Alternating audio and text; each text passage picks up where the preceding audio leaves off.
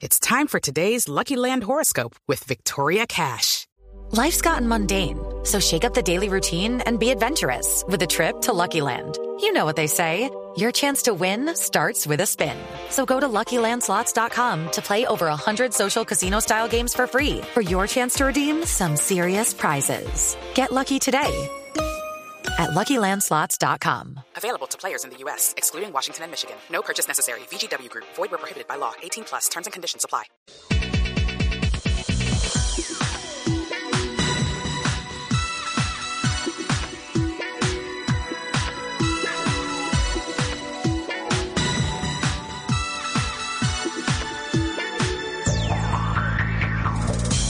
11 de la mañana, 12 minutos. ¿Qué tal amigos? Muy buenos días. Qué gusto saludarlos. Es sábado nuevamente. Seguimos en Blue Radio. Estamos en Autos y Motos. Esto significa que arrancan las dos horas que semanalmente dedicamos a todo lo que tiene que ver con la industria de los autos, las motos, la competición a motor, infraestructura, seguridad vial, todo lo que tiene que ver con esta apasionante industria que se mueve sobre ruedas. Hoy a bordo de este vehículo se encuentra en la plataforma técnica don Alejo Carvajal y de copiloto está don Fredis García. No, mentiras, de piloto. Sí, perdón, de piloto, don Fredis García. En la producción periodística está Juliana Cañaveral y en la plataforma digital nos acompaña Laurita Daza, como todos los fines de semana, a la distancia, con todas las normas de prevención, con todas las normas de bioseguridad, pero sin soltar el acelerador, generando información a través de las plataformas digitales en donde hace presencia Blue Radio. El equipo periodístico de Autos y Motos, listo también para empezar con tantas voces y noticias que hemos preparado para todos ustedes. Arranco saludando a don Nelson Asensio. Te vi partir y el amor en mi silencio se hizo llanto. Vi juguetear sobre tu espalda haciendo bola tus cabellos. Fija mirada en la distancia que iba siguiendo tus pasos. 11 de la mañana, 13 minutos. Don Richie, un abrazo para usted, para todos los Nelson, oyentes, para el capitán, romántico. para Lupi. Romántico, pero con tristeza. Tengo Sí. el corazón partido. ¿Qué pasó? Eh, estoy de Ah, luto. es un tema de Romualdo Brito, de ¿verdad? Romualdo Brito, tengo el corazón partido, estoy de luto porque se ha ido uno de los grandes Sí. del vallenato, uno de los grandes compositores de nuestro país, de esta música folclórica que tanto llevamos en las venas, quienes somos colombianos, quienes compartimos el folclor nuestro, y bueno, lamentablemente él ha perdido la vida en un eh, accidente que ocurrió cerca del corregimiento de San Roque, en el municipio de Curumaní, en el departamento del Cesar. Cesar. Y qué tristeza, Richie, que Sí. todos los émulos del vallenato generalmente mueran en eh, problemas de tránsito. Ey, fíjate una cosa, eh, Nelson, y, y tristemente eh, muchos incidentes en zonas cercanas que involucran artistas vallenatos, que involucran a, grandes cantantes y compositores, en unas carreteras que han sido tradicionalmente difíciles por el tema de la velocidad que permiten y, muchos riesgos que se presentan en el camino. Qué tristeza, el maestro Romualdo Brito se fue, un accidente, iba con su hijo en el automóvil. Sí, afortunadamente el hijo todavía está con vida, está en este momento recuperándose en un hospital cerca de Curumaní. Recordemos que Brito eh, había nacido en Tomarra, Tomarrazón. En toda razón, sí. Sí, en la jurisdicción de Roacha, en La Guajira.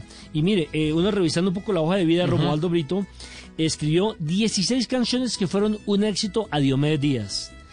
Temas como, por ejemplo, eh, La difunta de Silvestre Dangón, le escribió a Poncho Zuleta, le escribió a Jorge Oñate, le escribió al Binomio de Oro, y dicen que tenía más de 1500 Más de composiciones. 1500 canciones, ¿eh? Sí. Y que le compuso a, a más de 200 artistas diferentes. Es la verdad un, un- gran artista. Este tema, puntualmente mi presidio, a nosotros los ochenteros por allá en los noventas, ochentas, noventas, nos sirvió un poquito para decir ciertas cosas. Mujer, tú eres mi presidio. Déjalo ahí. Sí, no, además, además que, que era de los compositores que realmente le componía el amor, al Ajá. romance. Claro. No como los de ahora, con todo el Eh, respeto. letras bellas. Letras bellas, sí. Y hay uno que, bueno, e- ese parece que lo hubieran eh, compuesto para algunos amigos míos, también lo hizo él. El Santo Cachón. Capitán Fernando Jaramillo. ¿Cómo así? ¿Cómo así? Este también es de Romualdo Brito. ¡Qué horror! Pero ¿por qué usted inmediatamente dijo Capitán Fernando Aramillo? Súbame la, la música, por favor. Me dijeron Me dijeron cogieron. En una travesía. En una Ford Bronco que no era la mía. Un que mi esposa no canocito. esté oyendo el, el- el programa. Capitán, eran buenos días, ¿cómo estás? Hola Richard, un abrazo para ti, un beso para Lupi, para mi gran amigo Nelson Enrique, un eh, muy oportuno homenaje para Romando Brito por toda esa música espectacular que, nos hizo, bueno, y nos seguirá haciendo eh, disfrutar de todas esas eh, bellezas de relatos. Capitán, mire, música compuso una canción como para que usted se la dedique a su señora, que se llama Esposa Mía, grabada por Otto De Sergi Otto Sergi y Rafael Ricardo, ah. Ese- con eso usted puede salir del embrollo en el que lo acabamos de meter. Gracias. Lo dejó pensando. Me dejo pensando, claro. Bueno, la verdad, sí, qué triste la noticia, pero hay que celebrar la vida de, de un maestro, de un artista. Es, es- Deja un legado espectacular. Imagínese que dentro de las anécdotas dice que cuando se conoció con Diomedes Díaz se fueron para una finca y duraron tres días de parranda. Tres días de parranda. Esposa Sí. mía. Aquí está Otto Serge, Rafael Ricardo, esposa mía.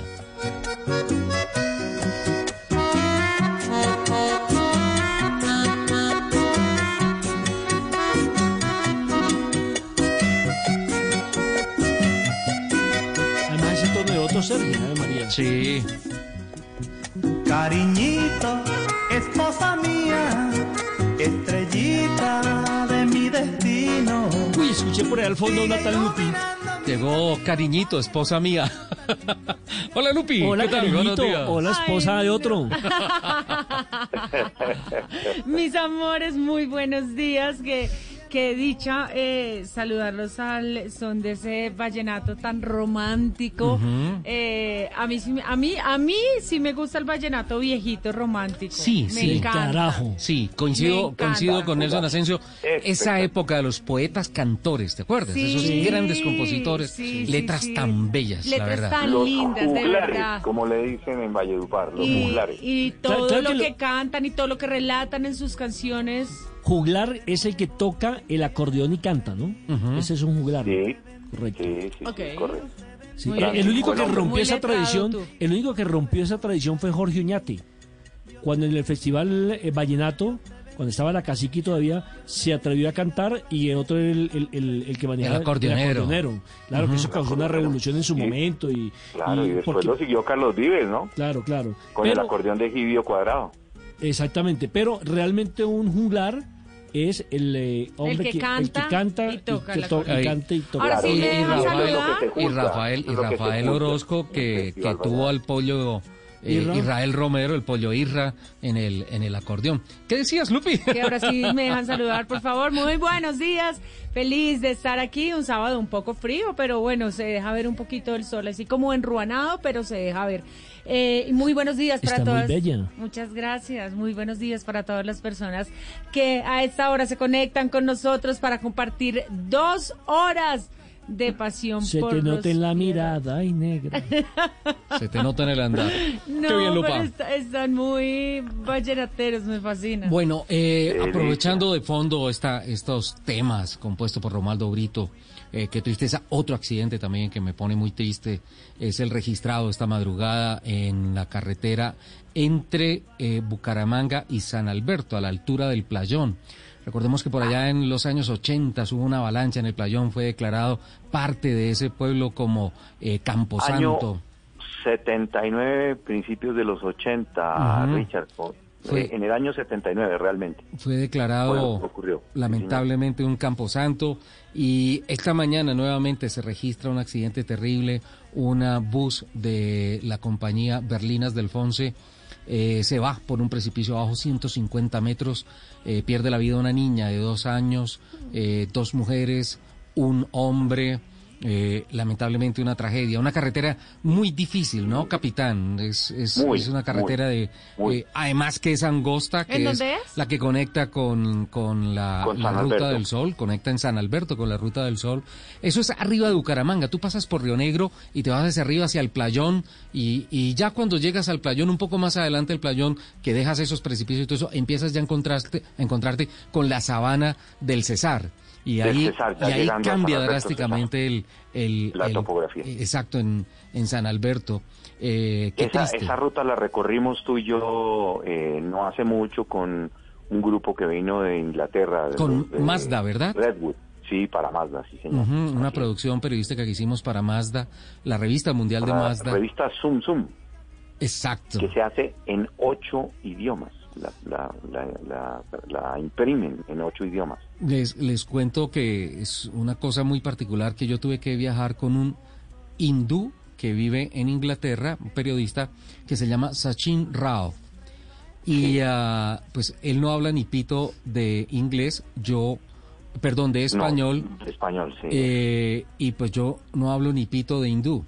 Entonces nos encontramos en un inglés absolutamente no fantástico. no me imagino. Un hindú hablando inglés con un sangileño hablando inglés. Es, es la conexión más directa. terminaron en la comunicación a señas. Pero no, perfecta, nos entendimos perfecto, porque él con un inglés machacado y yo con un spanglish de San Gil, eso, eso, fue, eso fue increíble, pero, pero qué tristeza este, este accidente Sí, que se ha sí, presentado. duro. Eh, pero tengo una noticia interesante para la gente de Bucaramanga, ¿saben? Nos están escuchando y hay, pasó, mano? hay este fin de semana una, una activación comercial impresionante para los vehículos seminuevos en Estarniza, Bucaramanga, eh, en la carrera 27 con la calle Rosita, sector muy ¡Ay, importante. Sí. eh, No sé, me están hablando en chino. sí, Claro, mano. sí, claro. en la Ahí en la, toda la 27, mano. en toda la 27, que es Mucho una de las hecho. vías principales, en la intersección con la calle Rosita, no con la calle La Jeta, que eso es de Pueblo Arrecho, que esa es otra ubicación. Estamos hablando santanderiano, definitivamente. Claro, ¿eso aparece así en el Waze? Pueblo Lo Arrecho, puedo, En lo no, yo no sé. buscar, lo puedo buscar En, ca- Wikipe- en calle de la Jeta. sale. Sí, sí, lo que En pasa, Wikipedia sale, mano. pongan Pueblo Arrecho, busquen ahí ya, y pongan A. Pueblo Arrecho a ver qué le aparece. Lo voy a Eh, buscar eh, en Maps. Sí, es un proyecto como Pueblito Paisa, sí, pero Sí. pues lamentablemente no, no se consolidó tanto. Y eh, la calle principal de Pueblo Arrecho, en Santander, es calle La Jeta. Calle La Jeta. Muy Calle La santanderiano. Jeta, claro. Porque, en Medellín, por ejemplo, hay una que llama la, la calle del huevo y el palo, ¿no? Sí, el huevo y el Palo palo. con el huevo. Sí. Y el palo con el hueso. Eh, no, pero esto es en la carrera 27 con calle Rosita, en Star Niza. Eh. Camilo Ay, López, sí, localmente, el gerente comercial Star Niza de Bucaramanga, Camilo López, eh, va a estar eh, localmente eh, generando información y pues la verdad para toda la gente en Bucaramanga y en Santander. ¿Dónde vive usted? En calle La Jeta. En- Ahora con calle En la Rosita. 27 con Rosita, mano. En la 27 con Rosita. Esa es la dirección. Esto es Colombia. Eh, hay, hay un sitio O también. sea, imagínate tú haber nacido en Inglaterra y perderte todo esto. Claro. Eh, No. y eso, No, no y eso que ustedes no han ido en Bucaramanga a Papi Quiero Piña. que son, son puntos tradicionales. Ahora el intercambiador.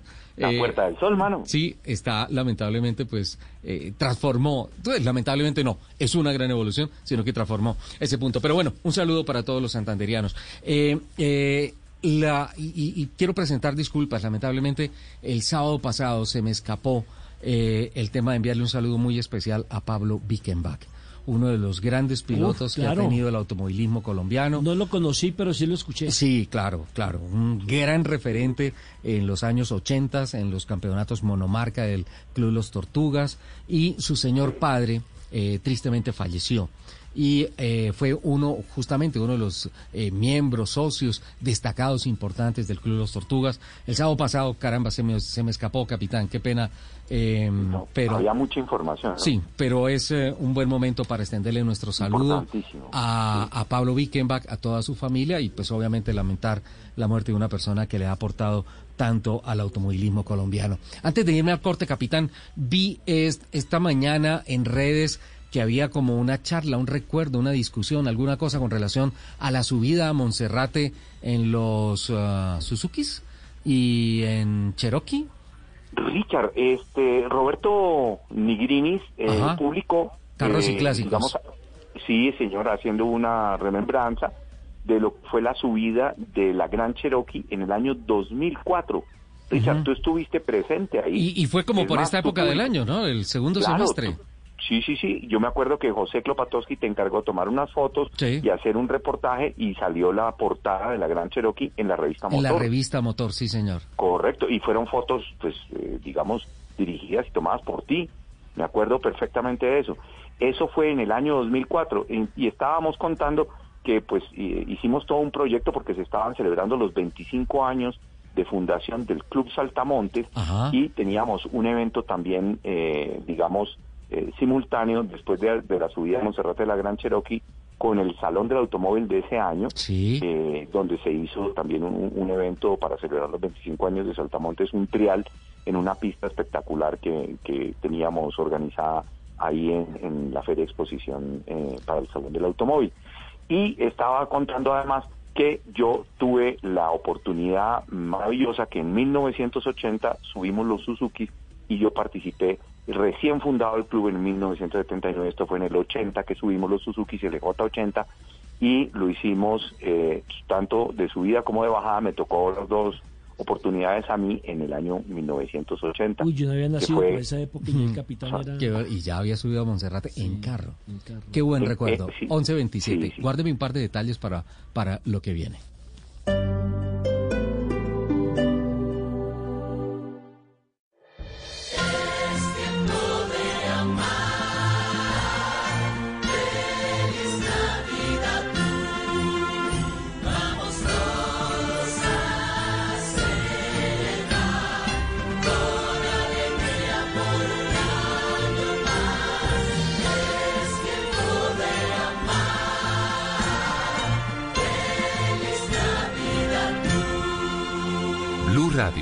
La nueva alternativa.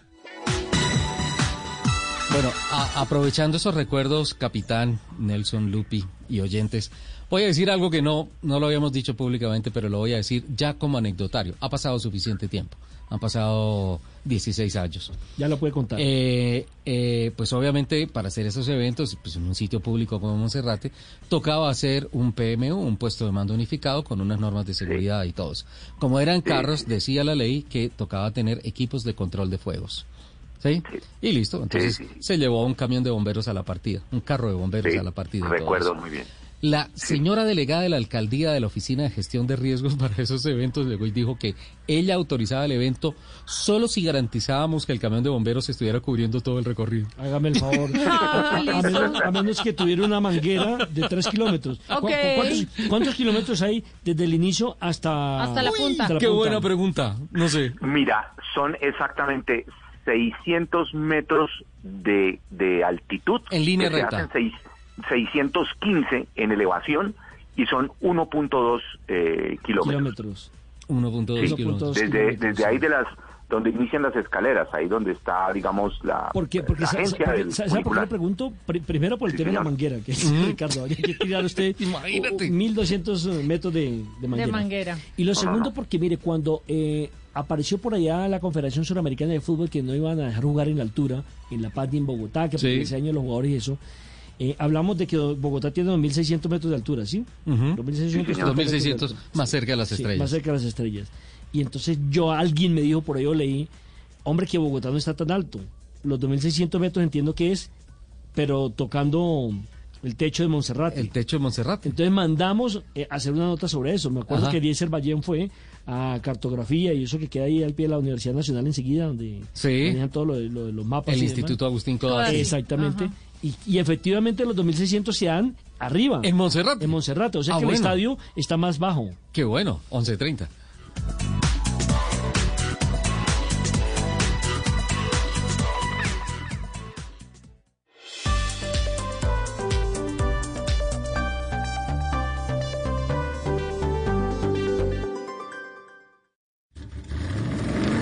Voces y rugidos en autos y motos de Blue Radio. Voces y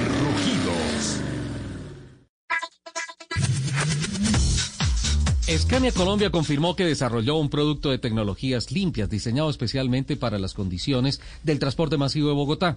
Se trata del F280B 4x2 de 9 metros de largo, un bucetón impulsado por un motor dedicado a gas natural de 280 caballos y caja Allison automática de 5 velocidades. Juan Carlos Ocampo, máximo ejecutivo de Scania en el país, hizo la presentación.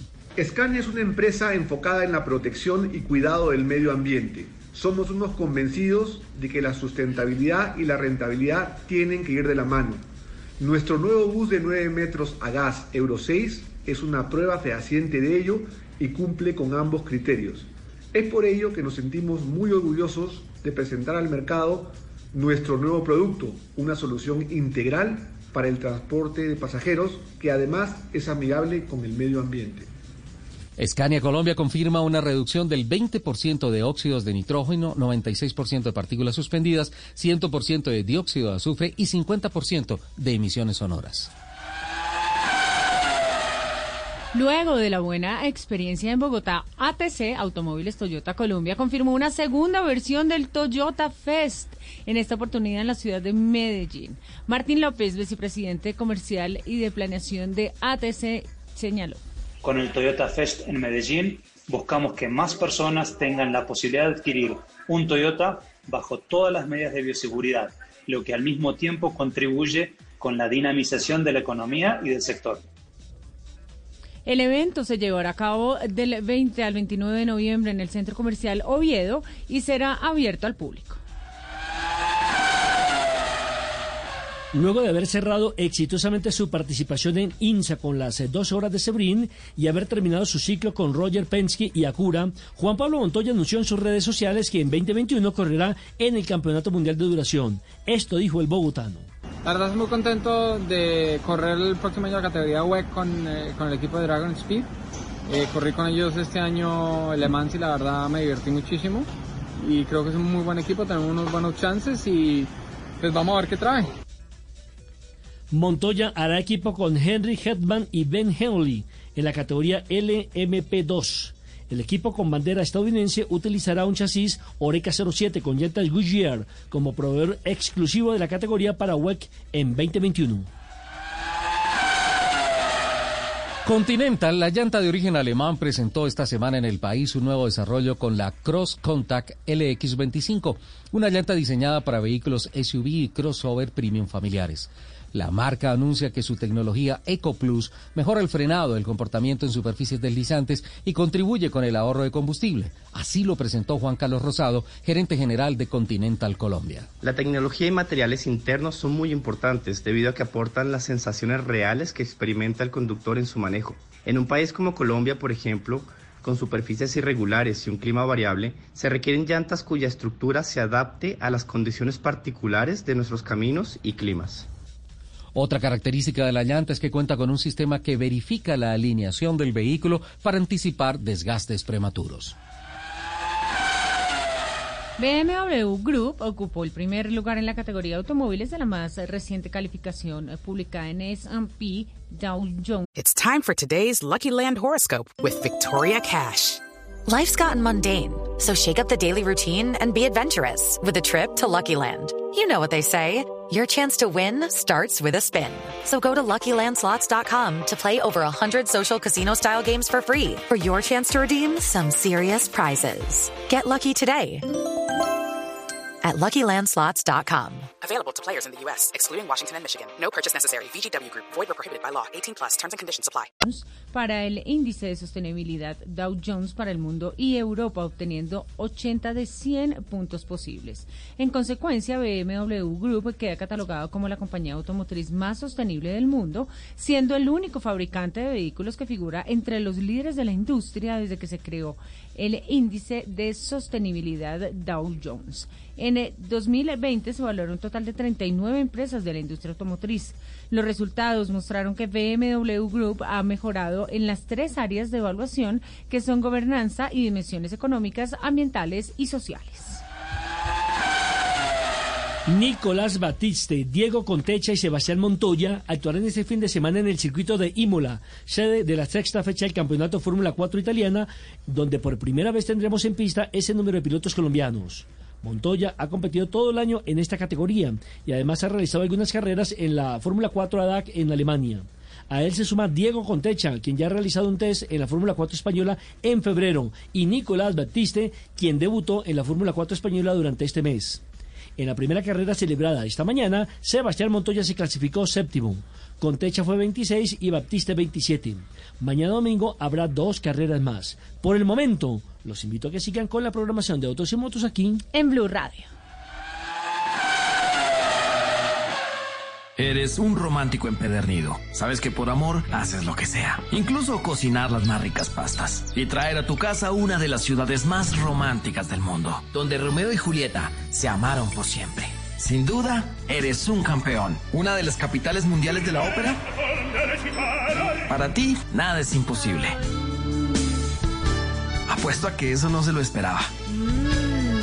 Pastas Verona. Si sabes de amor, sabes de pasta. Trabajamos pensando en usted.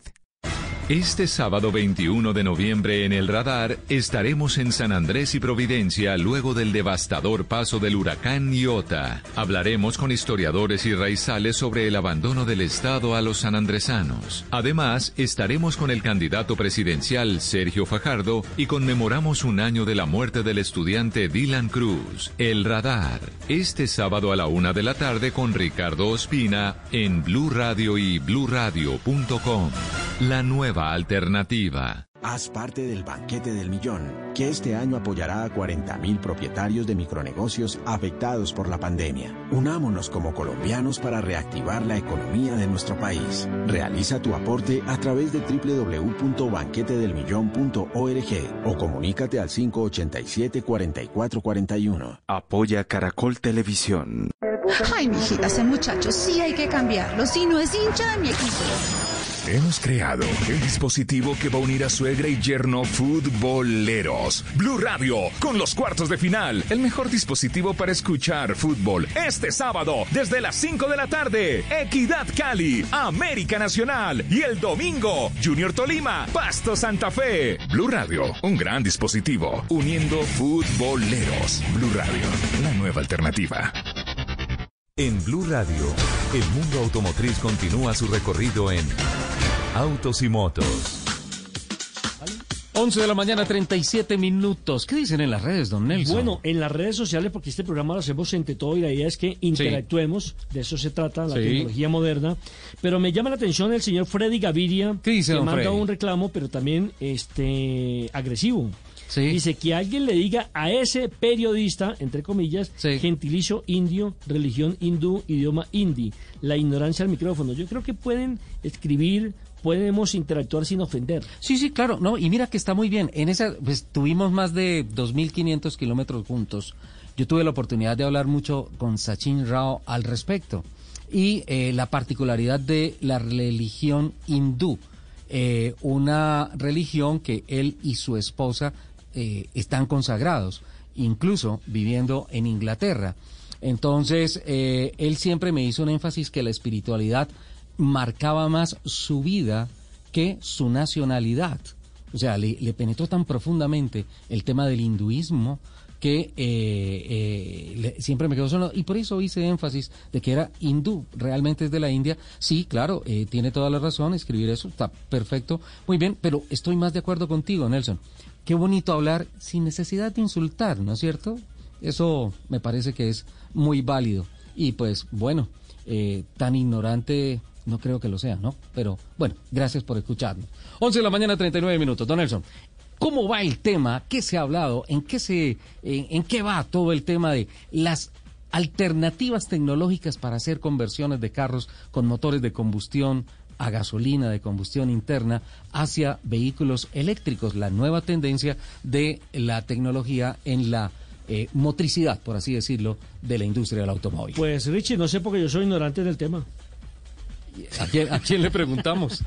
Hablando precisamente de lo que nos acaban de, de- de- de comentar. Bueno, no, este, este tema, este tema eh, que usted me dice es interesantísimo, Ajá. eh, porque la verdad es que el primer sorprendido fui yo y por eso eh, hemos establecido contacto con el tecnólogo en ingeniería eléctrica Carlos Casallas de Ecovehículos para que nos explique, porque yo no tenía ni idea, sinceramente, que un carro a gasolina, un carro diésel, se pueda convertir eléctrico. Bienvenido precisamente, Carlos, y un placer aquí en Autos y Motos y cuéntenos cómo se da este desarrollo tecnológico. Hola, buenos días, don Nelson. ¿Me escuchan bien? Perfectamente, señor. Vale, perfecto. Muchísimas gracias primero que todo por la invitación y por la confianza. Lo escuchamos. Cuéntenos cómo se hace ese proceso. ¿Cómo es viable que un carro a gasolina lo podemos convertir en un carro eléctrico si se tiene en cuenta que hoy en día la mayoría de la gente se queja porque el precio de un carro eléctrico en Colombia es bastante alto? Sigue siendo alto, Sí, a sigue- pesar de que ya hay unas buenas políticas para bajar temas de impuestos, aranceles de importación. Pero esta es una buena alternativa. ¿no? Sí, sí. Y, y interesante conocerlo. ¿Qué tal, Carlos? Cuéntanos al respecto. Vale, bueno, muchísimas gracias. Entonces, eh, bueno, primero que todo, no es un tema tan nuevo. Ajá. O sea, la conversión de vehículos es algo que ya se desarrolla hace muchos años. Es más, comenzó posiblemente hace más de 20, 25 años en la China, donde ellos comenzaron precisamente buscando esta transición tecnológica y esta transición necesaria por el cuidado del medio ambiente. Comenzaron a probar los mismos vehículos de gasolina que ya tenían, quitándoles el motor completo para instalarle un motor 100% eléctrico, quitando el tanque de gasolina, que obviamente iba a almacenar combustible, y ya reemplazándolo por unas baterías para que funcionara dicho motor eléctrico. Entonces es interesante porque ese tema vino evolucionando en países europeos también, en países eh, americanos, en Estados Unidos principalmente, y hace más o menos unos 10 años comenzó en América Latina. Comenzaron proyectos, países como Uruguay, Argentina, Chile, México, han sido o han venido desarrollando esta actividad, pero curiosamente en nuestro país hace más o menos cuatro años, bueno, yo llevo 21 años trabajando en mecánica automotriz, conocía del tema, pero no cono- conocía los vehículos eléctricos, pero no la conversión. Pero es una actividad que hemos venido impulsando hace ya casi cuatro años con otras empresas asociadas también, aliadas, y es una alternativa bastante interesante. La primera razón es la que ustedes están mencio- mencionando. Desafortunadamente, el costo actual de un vehículo eléctrico nuevo no es accesible para el 80-90% de la población colombiana.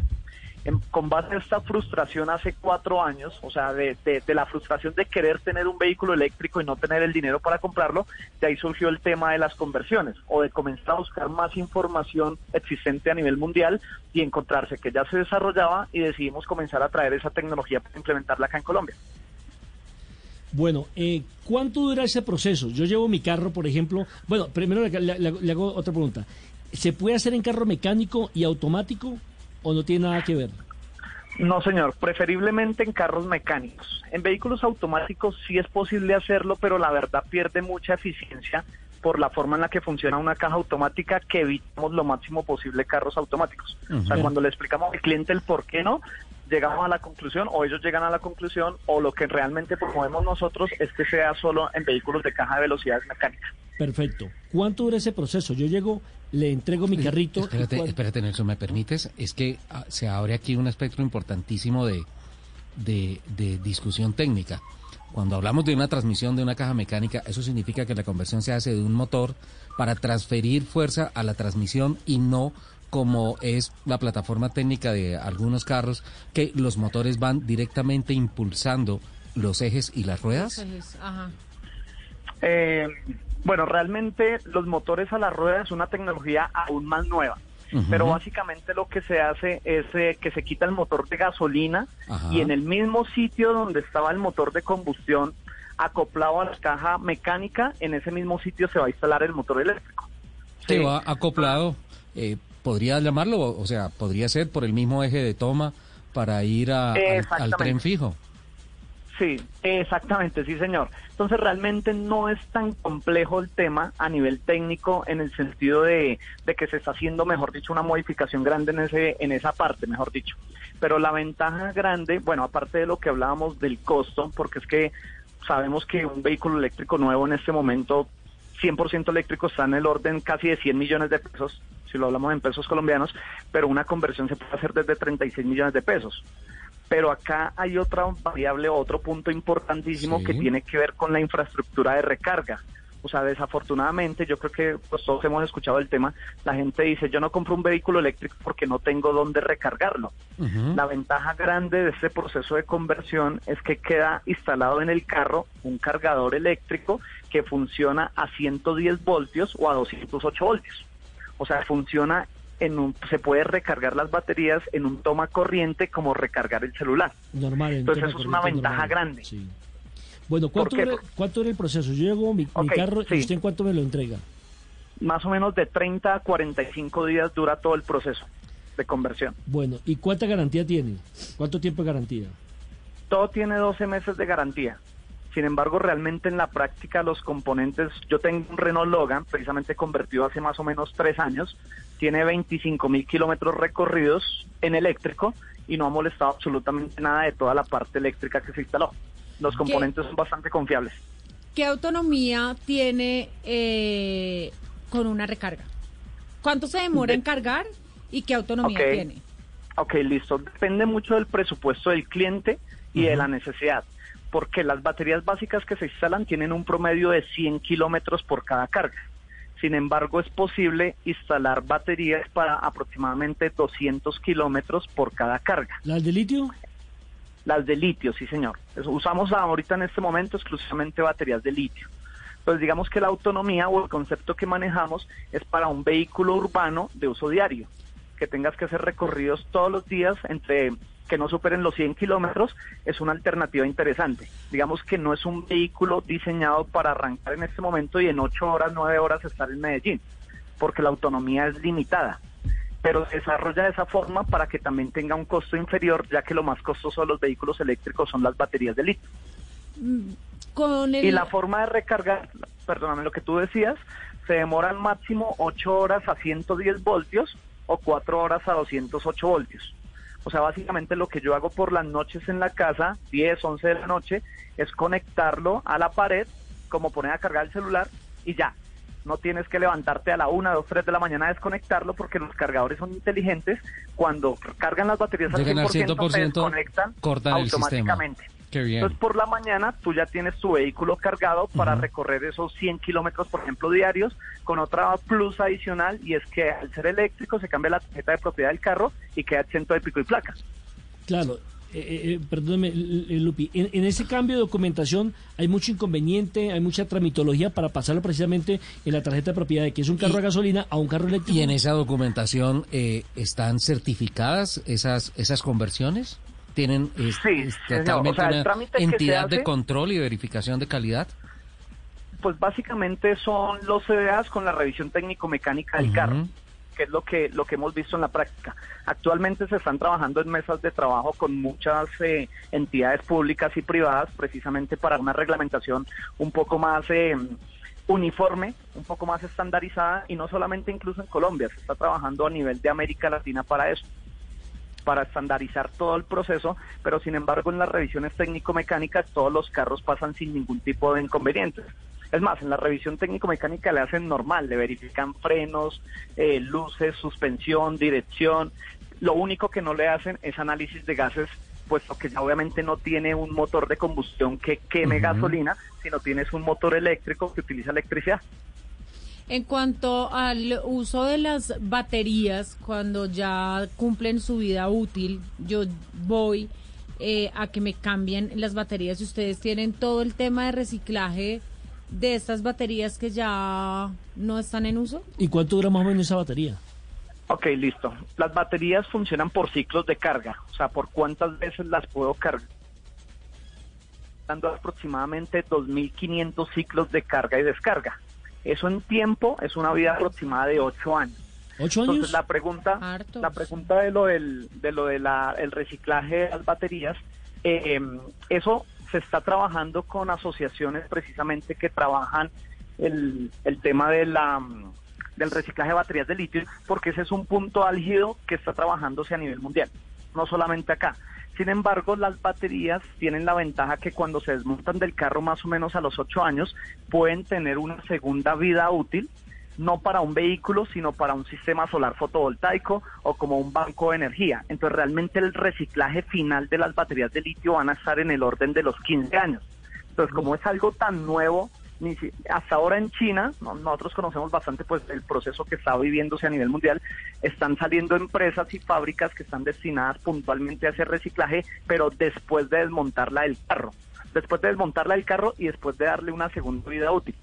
Incluso en Alemania ya las mismas fabricantes automotrices las están utilizando como bancos de energía para sus propias plantas de fabricación de automóviles o las están usando para los puntos de recarga de vehículos eléctricos, precisamente que esas baterías que tienen esa segunda vida útil sirven para eso, pero ya no sirven para el vehículo. La- las vuelven las vuelven plantas estacionarias, Claro, ¿no? Pero, pero eso, eso crece aceleradamente, Ricardo. O sea, yo no pensé que estuviéramos tan, tan, tan avanzados aquí en Colombia. Rápido, rápido, eso va rápido. Pues realmente sí, o sea, digamos que la necesidad ambiental es lo que está impulsando que esta transición se acelere, ¿no? Para los años 1990, eh, por ejemplo, General Motors en Estados Unidos ya tenía proyectos de movilidad eléctrica, pero desafortunadamente no prosperaron, pues también por muchos intereses de por medio. Sí, pero en este momento toda la necesidad ambiental se está agilizando esa transición y nosotros eh, creemos firmemente que las conversiones aceleran, ya que la gente puede tener su vehículo, hacerle una renovación tecnológica por menos de la mitad del precio de lo que implicaría comprar uno nuevo. No, y aquí no es solo la necesidad ambiental, aquí ya es guerra de, de marcas, sí, total. Claro. O sea, ya lo hizo uno, lo tiene que hacer el otro y, y lo tiene que hacer el otro y si no ya se, se quedaron. Se quedaron por fuera de la Ah. competitividad. Ajá. Eh, un- De un- acuerdo. Una pregunta. Eso es una ventaja, sí. Sí, no, termine, Carlos. Eso es una ventaja grande que hizo Tesla. O sea, Tesla realmente lo que lo más grande que ha hecho es abrir una brecha tan grande que obligara a la, a la industria automotriz a moverse hacia la movilidad eléctrica. ¿sí? O sea, yo llevo trabajando en postventa de mecánica automotriz 21 años de mi vida y realmente pues hay aceites, filtros, bujías, correas de distribuciones que hay que cambiar constantemente, hacerle mantenimientos a los vehículos. En un vehículo eléctrico el mantenimiento se disminuye más de un 80%. Entonces el tema de postventa, digamos, baja sustancialmente. Eso desde el lado del cliente, pues fabuloso. Se ¿cierto? transforma. Pero desde, Sí. desde el lado cambia, cambia, pero mira que por ejemplo en estos 25 mil kilómetros en tres años recorridos con el Renault Logan eléctrico que yo tengo, ese carro no le he hecho absolutamente nada de mecánica, exclusivamente cargarlo y cargarlo y ya. Sí, porque usted se está economizando ahí como el 60% de los gastos, ¿no? Cambio de correa, refrigerante, ¿qué más? ¿Qué, qué es lo que tiene un carro normal, no? No tiene instalación de alta, no tiene filtros, ni filtro de aire, ni filtro de gasolina, ni bomba de agua, entonces no tiene fugas de aceite, no tiene fugas de refrigerante. Roturas en radiadores, roturas Así en es. radiadores desaparecen. Así es. Entonces es un, es un concepto totalmente nuevo y revolucionario que, que por eso la industria automotriz, la verdad, no lo había tomado muy en cuenta, pero Tesla abrió una brecha que así como lo decían ahorita, ya a todas las marcas les tocó obligatoriamente comenzar a impulsar la movilidad eléctrica o si no se quedan por fuera del mercado. Carlos, usted, Y ya obviamente como... eh, usted, ¿usted en qué momento decide hacer ese, ese cambio, eh, cambiar el chip para fundar Ecovehículos y comenzar a desarrollar precisamente esta tecnología en nuestro país? Pues mira, hace cuatro años tuve la oportunidad de estar en Europa, eh, estar en España, estar en Francia, eh, después eh, al mes siguiente estuve en Estados Unidos y fue interesante ver que todos estos países industrializados pues ya se estaban migrando a la movilidad eléctrica, o sea, estar caminando por las calles de París y ver puntos de recarga de vehículos eléctricos y ver carros conectados con un enchufe en un parque pues eso comienza a cambiarle a uno la forma de pensar. Y normalmente pues las cosas que pasan en países europeos, en Estados Unidos, son cosas que en años posteriores llegan a nuestro país. Realmente cuando yo llegué acá a Colombia nuevamente, la idea mía era vender el Renault Logan que yo tenía para comprarme un vehículo eléctrico nuevo. Y la verdad me frustré. Y a raíz de esa frustración fue que comenzó Ecovehículos. ¿Por qué? Porque el vehículo más económico eléctrico que podía conseguir en ese instante costaba 45 millones de pesos, pero era para una persona o para una y media. ¿sí? Pero, pero por lo menos... Para una y un maletín. Exactamente. Pero entonces en mi caso, pues yo tengo dos hijos, entonces no podía, necesitaba un automóvil Los más amarra grande. encima del techo. Eso. Pero entonces a la hora de ya decir, bueno, un automóvil cuatro puestos, ¿cuál? Y ver el precio, que 100 millones, yo dije, es muy complicado para una persona promedio, estrato 2, 3, casi que 4, tener, reunir 100 millones de pesos para comprarse un vehículo eléctrico nuevo. De ahí surgió Ecovehículos realmente. Pues Carlos, un eh, agradecimiento especial por atendernos a esta hora aquí en eh, Blue Radio, en Autos y Motos. Lo felicito por ese proyecto, por ese emprendimiento. Y bueno, maravilloso que eh, la gente que no tenga la capacidad para comprarse un carro cero kilómetros eléctrico, pues pueda hacer la conversión. Un abrazo y muchas gracias. Así es, muchísimas gracias a ustedes por la invitación y por la confianza. Feliz día.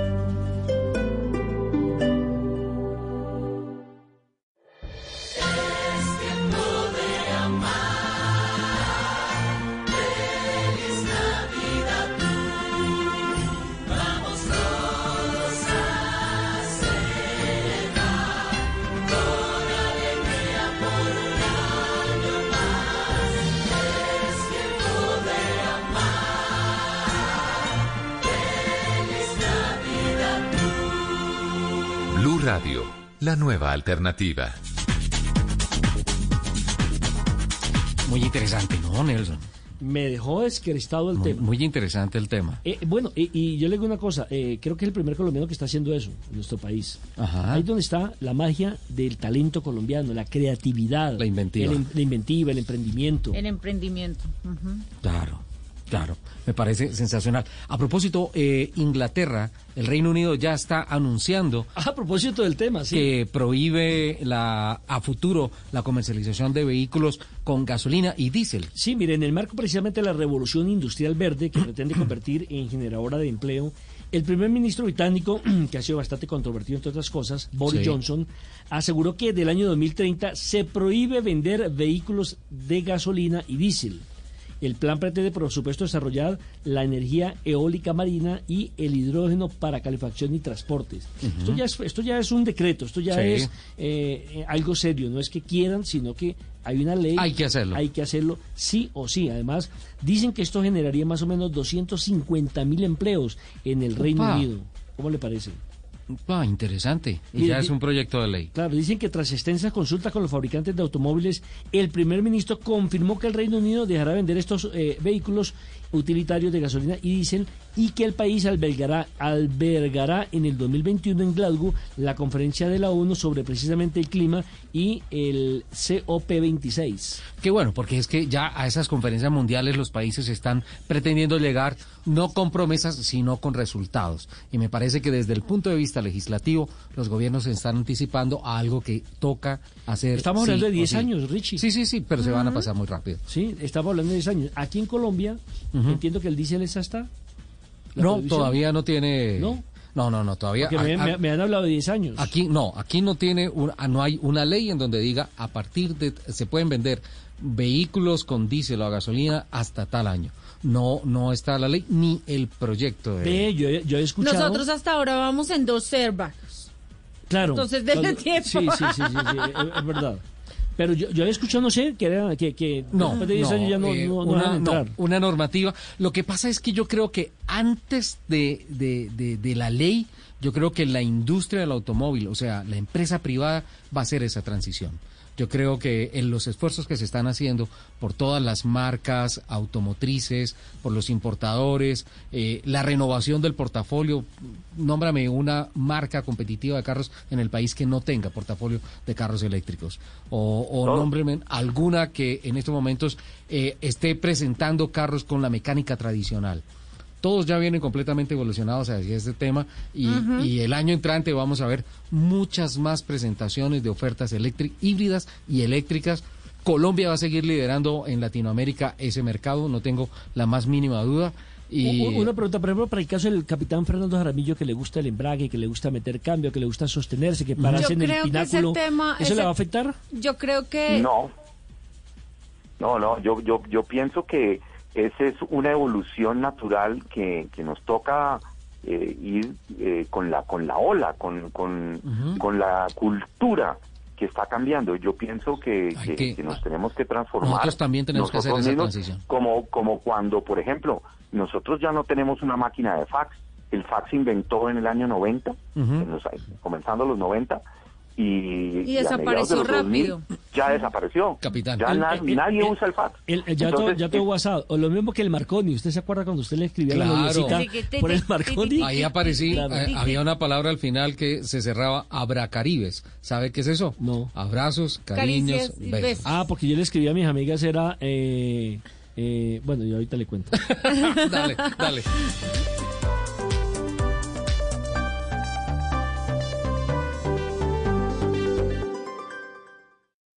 El mundo nos está dando una oportunidad para transformarnos, evolucionar la forma de trabajar, de compartir y hasta de celebrar. Con valentía enfrentaremos la realidad de una forma diferente, porque transformarse es la nueva alternativa. Blue Radio. Este sábado 21 de noviembre en el radar estaremos en San Andrés y Providencia luego del devastador paso del huracán Iota. Hablaremos con historiadores y raizales sobre el abandono del Estado a los sanandresanos. Además, estaremos con el candidato presidencial Sergio Fajardo y conmemoramos un año de la muerte del estudiante Dylan Cruz. El radar. Este sábado a la una de la tarde con Ricardo Ospina en Blue Radio y bluradio.com. La nueva alternativa. Estás escuchando Blue Radio. Llegó el momento de sorprender a los que más amas preparando una deliciosa receta. Es tiempo de cuidarnos y querernos. Banco Popular. Hoy se puede. Siempre se puede. Llegó la Feria Positiva, Feria Popular Digital para pensionados del Banco Popular. Un espacio de bienestar y mucha diversión para la generación que lo merece todo, donde encontrarás actividades de interés, tasas especiales en nuestra oferta diamante, descuentos en comercios aliados y mucho más. Ingresa ya a www.feriadiamante.com y conoce todo lo que tenemos para ti. Hoy se puede, siempre se puede. Banco Popular. Somos Grupo Aval. Vigilado Superintendencia Financiera de Colombia. Voces y sonidos de Colombia y el mundo en Blue Radio y bluradio.com, porque la verdad es de todos. Ya son las 12 del mediodía en punto y esta es una actualización de las noticias más importantes de Colombia y el mundo en Blue Radio. Mucha atención que en Bogotá falleció Iván Parra Díaz, reconocido periodista taurino de Armenia, falleció a los 64 años de edad. En su capital natal, familiares y amigos recuerdan a Parrita por su amplio conocimiento en la tauromaquia y su trasegar en el cubrimiento de eventos taurinos. Nelson Murillo. Esta madrugada en Bogotá, el periodista taurino Iván Parra Díaz falleció en Armenia, de donde era oriundo. Su tío Benjamín Díaz Ortiz recuerda su legado. Pues para mí, pues no es porque sea mi familia, pues uno de los mejores periodistas que tuvo el país taurinamente. Uno de los hombres más importantes, con ciertas, con, con, con Alberto Lopera, con Guillermo Rodríguez, con Hernán, con Hernán, Hernán Jaramillo y todo. Fue un tipo muy importante y muy, muy leído y muy, muy bien hablado y todo. Dentro de sus transmisiones más recordadas están las corridas de César Rincón en la Plaza de las Ventas en Madrid en 1991. La familia prepara las exequias del recordado periodista quindiano. 12, dos minutos. El presidente Iván Duque invitó a los colombianos a aprovechar este día sin IVA, el tercero y último que se va a desarrollar este año en Colombia. Kenneth Torres. Así es, pues al término de su participación en la convención del Partido Conservador, el presidente de la República, Iván Duque, invitó a todos los colombianos a aprovechar el día sin IVA, a realizar las compras de cara a la Navidad, cumpliendo con todos los protocolos de bioseguridad que se requieren en todos los establecimientos que fueron abiertos para esta jornada. Hoy es un día muy importante para reactivar nuestra economía, para hacerlo de manera responsable, para madrugarle a la Navidad y no tener aglomeraciones el mes de diciembre, pero sobre todo para que cuando compremos, compremos colombiano, compremos lo nuestro con emoción y con el sentido de que cuando compramos lo nuestro le estamos ayudando a nuestro país a salir adelante. Es de señalar que el jefe de Estado recordó que se debe guardar el respectivo distanciamiento social, utilizar el tapabocas y evitar las aglomeraciones para evitar que se propague el COVID-19. Gracias, Kennedy. Mucha atención que están confirmando disparos contra varios conductores que transitaban la vía en la costa atlántica a la altura de Tarazá por el paro armado anunciado por los caparros. A esta hora confirman cierre del comercio en seis municipios del Bajo Cauca. Los detalles se los tiene a esta hora Carlos Carmona. Buenas tardes. Javier, buenas tardes. Se registra una grave situación de orden público a esta hora en los municipios de Nechí, Caucasia, Cáceres, Valdivia, Tarazá y Valdivia, especialmente en el corregimiento Puerto Valdivia. El comercio en estos seis municipios del Bajo Cauca está completamente cerrado por el temor que generó entre los habitantes un panfleto que anunció un paro armado del grupo Los Caparros hasta el próximo lunes en retaliación a la muerte en combate de alias Caín, máximo cabecilla de esa organización criminal en combates con el ejército esta semana. El secretario de gobierno de Tarazá, Davidson Montero, confirmó que esta madrugada varios conductores y sus vehículos fueron impactados por armas de fuego disparadas desde zona montañosa, al parecer por no respetar el toque de queda al parecer paran sobre algunos carros que andaban a esa hora por ese sector. También se tiene conocimiento de que atravesaron algunos vehículos con la finalidad de, de quemarlo, que acá es mucho el temor, porque si ellos hacen lo contrario a lo que ellos eh, manifiestan en este panfleto, eh, o le cobran multas o tendrán que irse del municipio aunque los gaulas militares y también las autoridades municipales están haciendo un llamado para que los comerciantes abran sus negocios, las vías se mantienen totalmente solas y las puertas del comercio se mantienen cerradas. Gracias, Carlos. 12 del día y 5 minutos. El Deportivo Pereira, que aguarda por el sorteo de la liguilla, de nuevo tiene problemas por la mala administración. Los detalles, Cristian Marín, buenas tardes. Javier, incluso la liguilla a esta hora puede estar en veremos, a raíz de que el Cúcuta no podrá participar por la liquidación judicial y el otro equipo que está en un proceso de liquidación. Desde hace cinco años, hablamos del Deportivo Pereira, no tiene jugadores. Hoy, a través de Acol Fútbol, la Asociación de Futbolistas del país, se han manifestado y han anunciado que inician en un cese de actividades que estarán asistiendo al lugar donde los cite el cuerpo técnico, pero no estarán desarrollando sus entrenamientos, entendiendo que se les adeuda varios salarios atrasados. Ellos llegaron a una conciliación a raíz de este año atípico para poder recibir una reducción de sus salarios. Sin embargo, el liquidador, el gerente liquidador, Jonomar Candamil, que funge como presidente del Deportivo Pereira, no ha respondido. Seguramente Candamil tendrá que solicitarle al juzgado algún dinero del que tienen guardado para poner, eh, poderse poner al día con las eh, deudas que tiene precisamente con los futbolistas del cuadro Matecaña. La Di Mayor todavía no se pronuncia a raíz de lo que sucede con el Pereira y tampoco sobre lo que podría suceder esta noche con el compromiso entre el América y el Atlético Nacional. Noticias contra reloj en Blue Radio. Y cuando ya son las 12 del mediodía y 6 minutos, la noticia en desarrollo, la Fiscalía recaudó 20, recaudó 20 toneladas de ayudas en donaciones que hicieron funcionarios de esa entidad para las personas damnificadas en San Andrés, Provincia y Santa Catalina.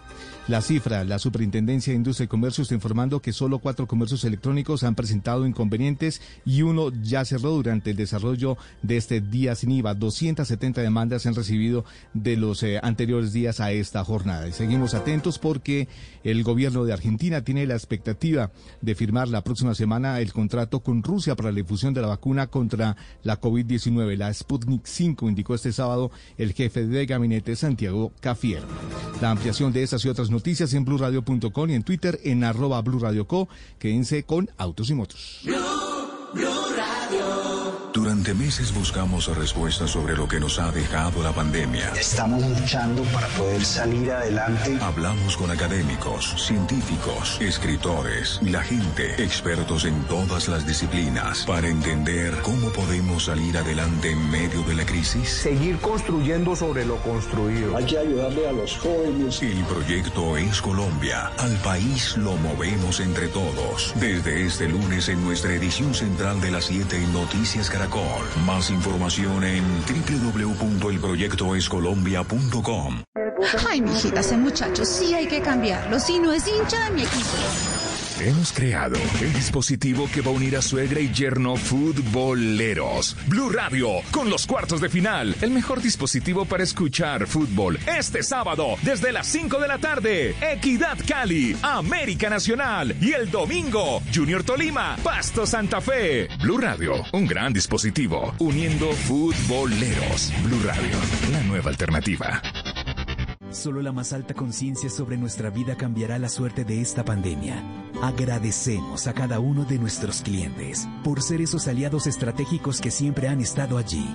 Sientan la plena confianza que nuestra relación no se verá afectada por esta coyuntura Nuestras plantas de harina de trigo, maíz y nuestra división de pasta, galletas, café y cereales continuarán operando como siempre. En todo momento estaremos dispuestos a garantizar un excelente servicio. En Organización Solarte, trabajamos pensando en usted. Escuchas Autos y Motos por Blue Radio y bluradio.com.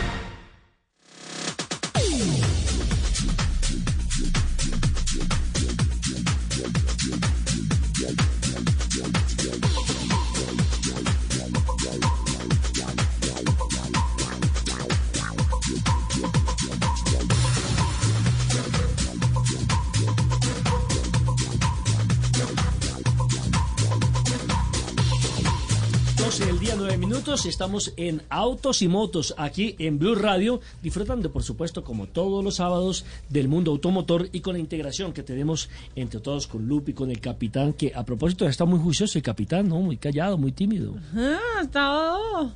¿Lo tienen marchando finito? Capi. Aquí marchando finito, finito. Bueno, Ca- Capi, usted hablaba algo de la baja. Correcto. Tenemos una satisfacción grandísima, Nelson Enrique y Lupe y, y Richard, y es que se está terminando en estos momentos, hace apenas unas horitas, terminó la baja mil, los primeros todavía siguen llegando porque la meta está abierta a 30 horas, ya llevamos como 25 horas aproximadamente de haber largado la competencia. La baja mil, para nuestros oyentes, es la competencia más antigua de rally raid que se hace en el mundo. Y ¿En, en- hace- en- en qué año más o menos apareció la baja mil? no, en- exactamente en 1967 se está cumpliendo la número 53, Nelson. Y son, eh, en este caso, eh, está saliendo en el, de- en el eh, estado de Baja California Norte, de la ciudad de Ensenada, en México, que es donde casi siempre se ha desarrollado, eh, gracias pues a- al esfuerzo de Score International, que es la empresa que organiza estas carreras, y ya eh, se está culminando. Inició ayer y la meta está abierta por 30 horas. Hay 19 categorías que tienen que hacer un recorrido. En esta ocasión siempre lo cambian y en esta ocasión fueron 898 millas, que equivale a 1.437 kilómetros en una sola etapa, Nelson, para que tengan eh, el registro de esto. Es una competencia realmente exhaustante para los participantes, muy difícil. ¿Es de resistencia? Es de resistencia y, por supuesto, de velocidad. Es eh, eh, Gana el que menos tiempo haga y que no cumpla penalidades. Y En una sola etapa. un- en una sola etapa, sí, señor. Mi- eh, son 1.437 kilómetros aproximadamente en una sola etapa. Y O, o sea, usted en cuánto, más o menos, eh, de esos 1400, ¿en cuánto, cuánto tiempo? ¿En cuántas horas puede uno hacer Más eso? o menos un promedio de 22 horas. 22 horas. Es de 22 horas. Es Qué una barbaridad. locura. Es una locura. Capitán. Entonces, sí, señor. No, entonces qué? Entonces, les cuento que ya tenemos un ganador en la en la categoría. Son 19 categorías, no vamos a nombrar Sí. sino tres por ahora que son los que han llegado. Pero Luke, eh, Luke McMillan eh, en la Trophy Track, que es la categoría reina. que es una Trophy Track para nuestros oyentes? Es una pickup tipo Ford 150 que fue la que dio, digamos, como eh, pie al nacimiento de esta categoría. Pero de chasis Son tubular. De chasis tubulares eh, con motores de 800 caballos en promedio, pueden ser un poco más, hasta 850 caballos pueden tener los eh, estos vehículos, con unas suspensiones con recorridos superiores a 14 pulgadas eh, y con llantas de 37 pulgadas de altura. Es, es, es, es realmente un, un monstruo del Sí, es off-road. una cosa loca, ¿no? Sí, y, y- y logran eh, velocidades de hasta 180 millas. en- Capitán, en velocidad qué, tope. qué barbaridad. Y estamos hablando que no vamos por ninguna pista ni nada. Es completamente a No, campo no, no, traviesa. desierto, desierto, Capitán, desierto quiero, a campo traviesa. quiero pedirte un favor. Los otros, las otras dos categorías las guardamos porque eh, para un poquito más adelante es que eh, quiero presentarles a continuación una nota periodística que tuvimos esta semana. Tuvimos la oportunidad de hablar con el presidente de Sofasa Renault, el señor Matthew Tenenbaum, eh, justamente representando a la marca que por segundo año consecutivo lidera las ventas en el país. Hay unos anuncios interesantísimos con relación a la sostenibilidad y a la situación real en estos momentos, digamos que del PIG con relación a los vehículos que se producen en el país. Empezamos saludando al señor presidente y también a analizar eh, cuál es la situación actual del mercado mundial y local. Sí, bueno, para, para, para empezar, eh, me gustaría hablarte un poco del mercado, lo que está pasando en el mercado y el mercado mundial, ¿ah? para, para que lo tengamos bien, eh, bien presentes. Em, entonces, lo que pasa a nivel mundial es que el mercado está a la baja de, de alrededor de 17%, el mercado mundial. Eh, pero hay muchas diferencias entre regiones.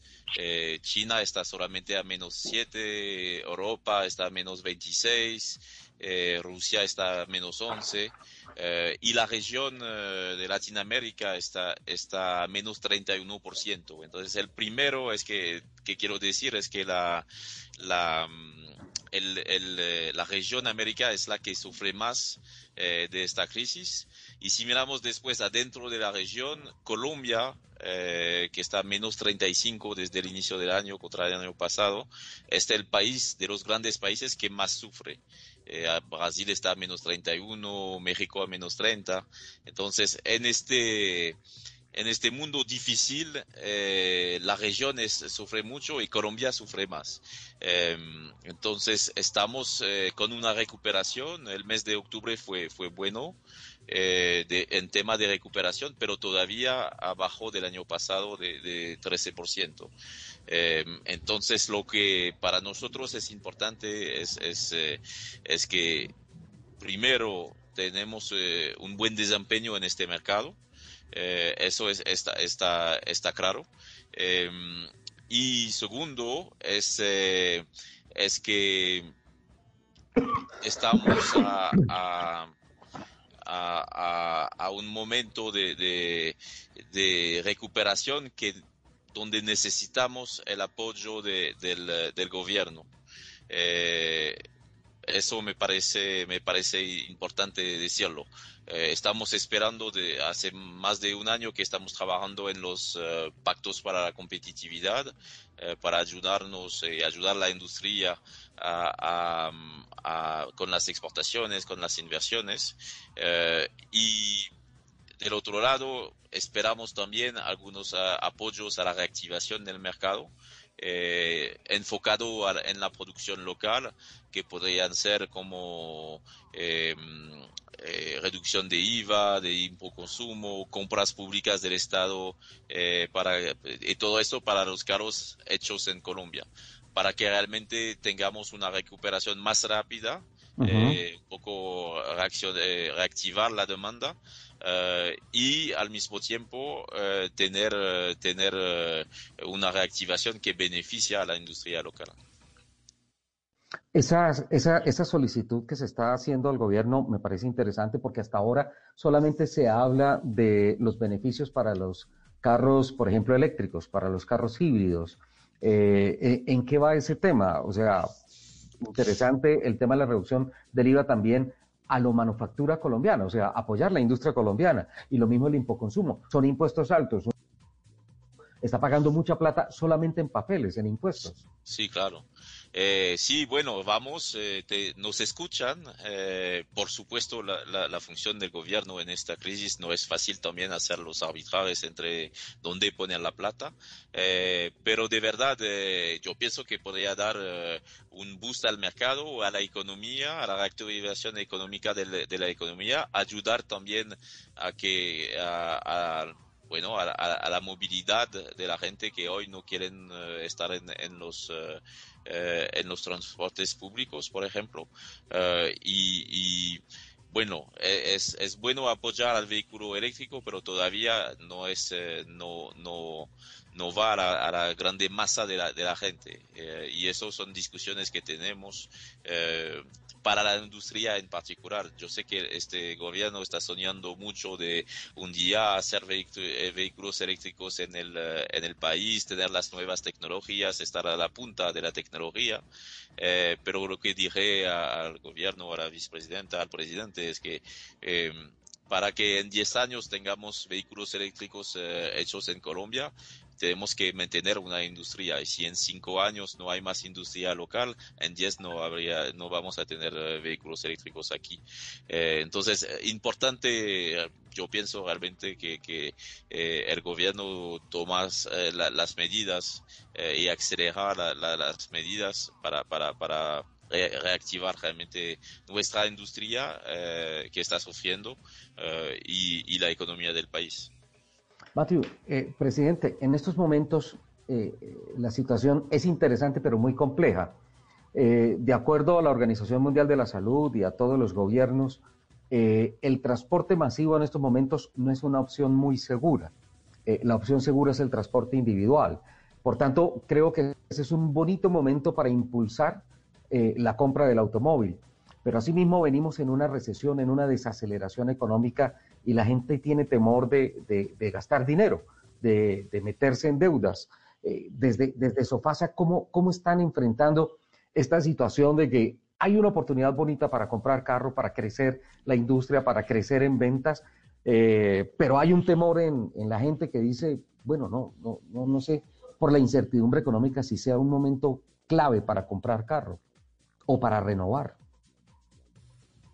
Eh, bueno, nuestro es, siempre es siempre complicado. Sí, sí hay oportunidades. Eh, nosotros eh, seguimos trabajando para traer los, los vehículos lo más lo más eh, que más gustan a los colombianos, adaptarlos y, y, realmente seguimos también invirtiendo en la planta.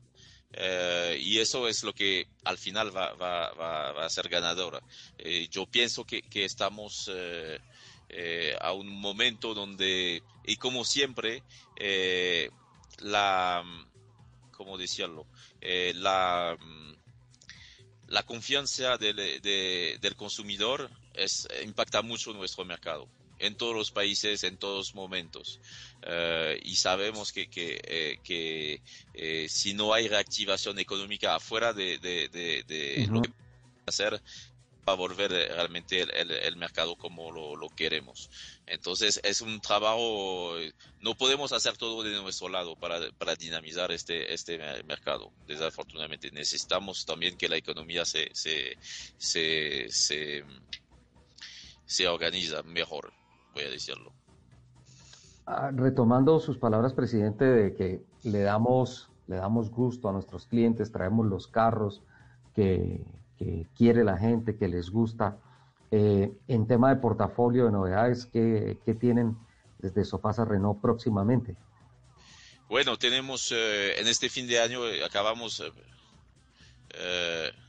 acabamos de, lanzar el, el Quid icónico, que es, que es con el, bitono.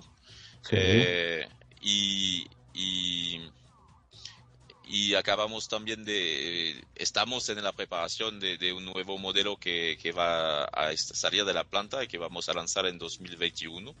Eh, este modelo, bueno, como siempre no digo los, los, secretos, pero me imagino que sabes eh, cuál es. Eh, Dilo, por favor. No, no, no, de hora sorpresa, pero va a venir, va, va, a venir pronto. Por supuesto, tuvimos muchos impactos de, de, de la pandemia sobre nuestro proyecto. tuvimos la planta cerrada por, por, por dos, em, por dos em, meses. Eh, y por supuesto, con, una planta cerrada por dos meses no pudimos avanzar como, lo queríamos.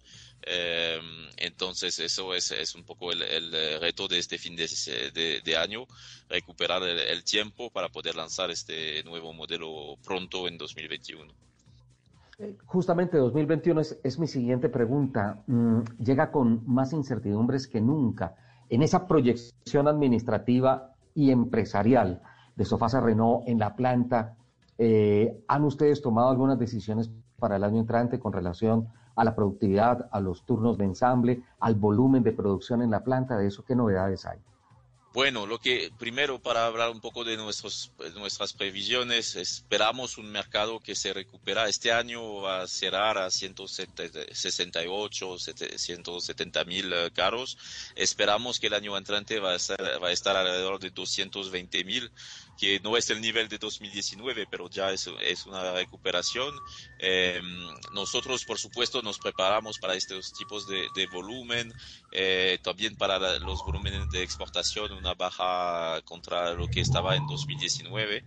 Eh, eso es, eh, nos preparamos a eso, entonces sabemos que vamos a estar, quedarnos en dos turnos.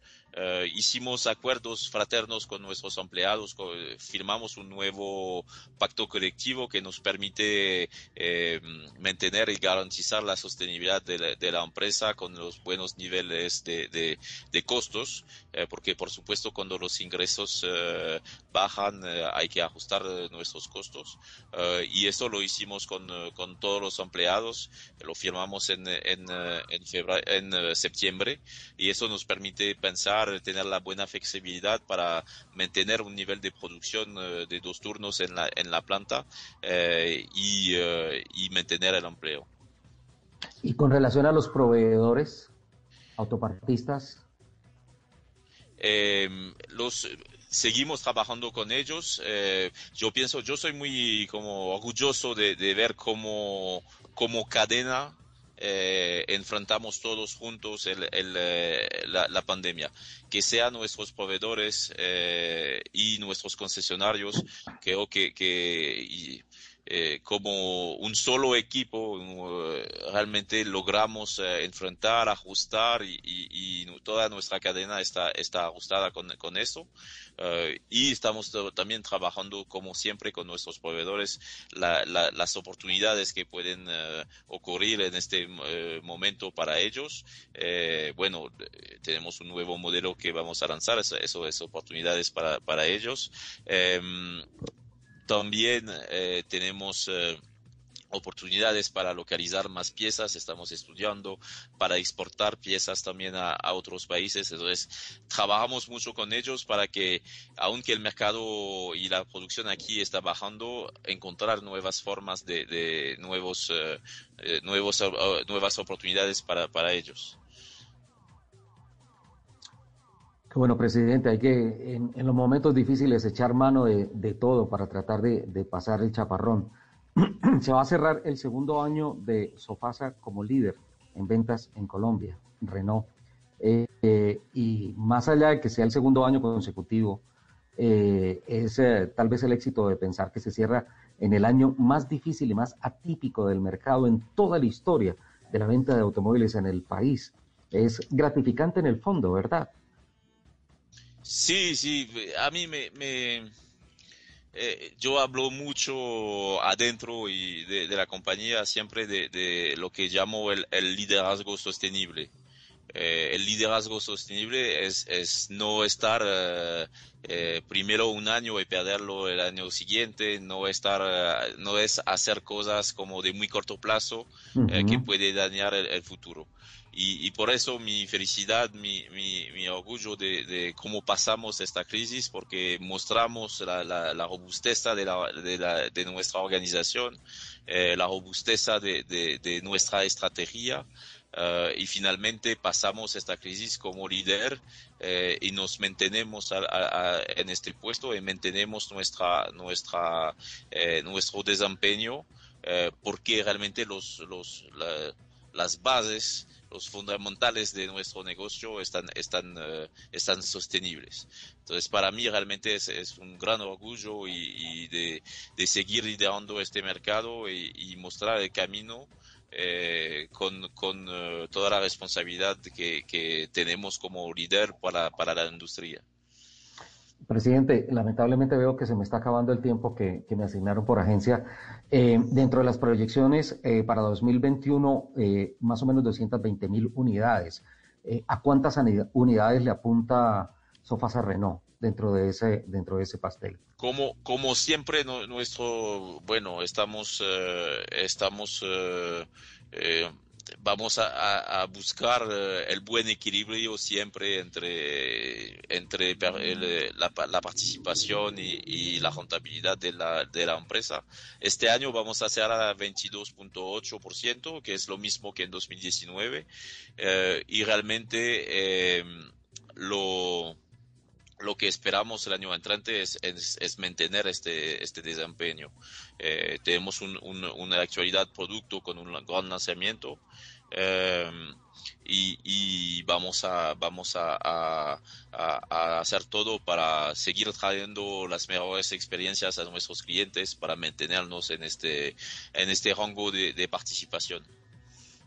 Sin duda, pues presidente, desde, desde esta casa periodística, como siempre, nuestra total disposición a ser portadores de las noticias que nos llegan desde la planta, que nos llegan con Sofasa Renault y haciendo fuerza, porque también deben venir buenas noticias con Fernando Alonso el año entrante, ¿no? Sí, claro. Vamos a ver, vamos a ver. Es, es, es, es, es muy tenso. Yo, bueno, tú sabes, eh, yo amo a, la Fórmula 1, me, me, me, despierto todo, todos los fines de semana para ver las calificaciones, las carreras, y es muy, muy emocionante este año. Estamos realmente compitiendo eh, y todavía al carro le falta un poquito para, para, para siempre eh, estar eh, cerca del podio. Lo vimos en, en, Turquía este fin de semana. Eh, pero el, el, carro ha mejorado mucho. El año entrante es un año un poco particular porque la, la, la reglamentación se mantiene igual, igual hay muchas, muchas evoluciones. Eh, y bueno, vamos a, estamos esperando eh, que el año entrante vamos a seguir mejorando eh, y que Fernando nos va a aportar mucho por su velocidad y por su conocimiento de, de cómo, cómo arreglar un carro y es muy importante por, por 2022. 2022 va a ser un año genial, ¿no? con estos cambios de, de reglamentación, los carros van a estar totalmente nuevos y aquí espero que vamos a estar muy fuerte. Pues la verdad, muchísimas gracias al presidente de Sofasa Renault, el señor Matthew Tenenbaum.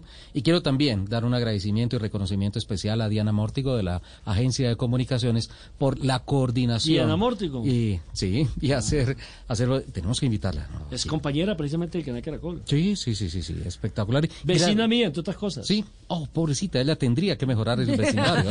sí, yo también ya me hubiera mudado. Muchísimas gracias a Diana y a la agencia por hacer posible este encuentro periodístico no respeta las Sensacionales las noticias que nos llegan de la presidencia de Sofasa Reno. Diana, cambia de casa, urgente.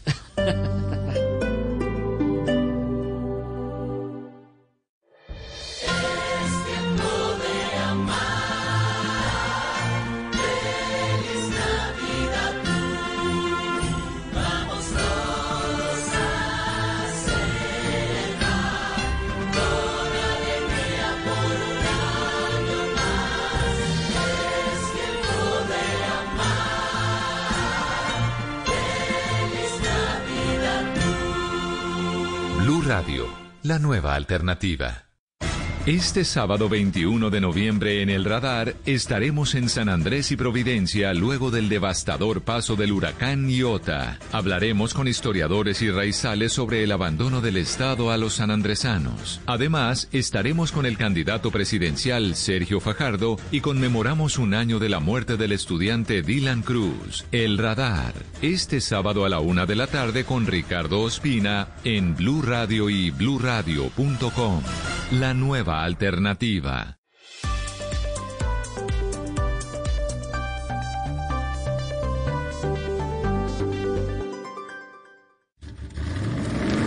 Voces y rugidos en autos y motos de Blue Radio. Voces y rugidos.